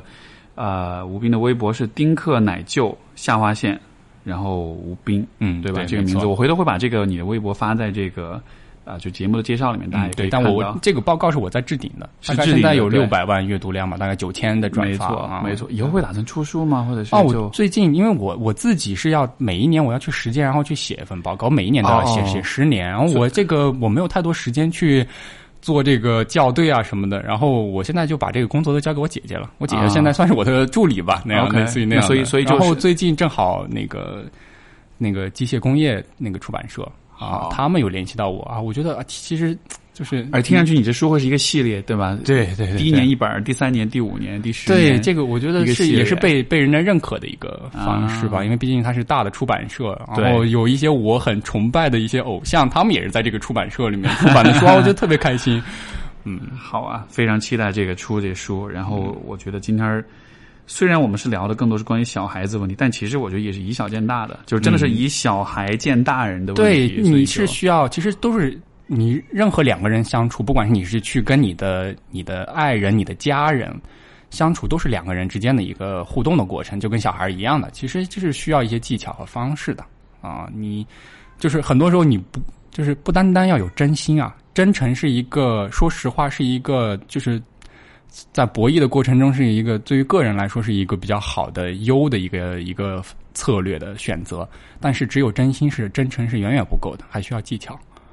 啊。好的，所以大家祝大家又有真心又有技巧。对这个技巧呢，我觉得我觉得可以跟 Steve 可以多，大家可以多跟他学习一些。好的，好吧，那就我们今天节目就到这里，非常感谢吴斌的分享。好，谢谢，谢谢。好，各位听众朋友，我们下期节目再见，拜拜。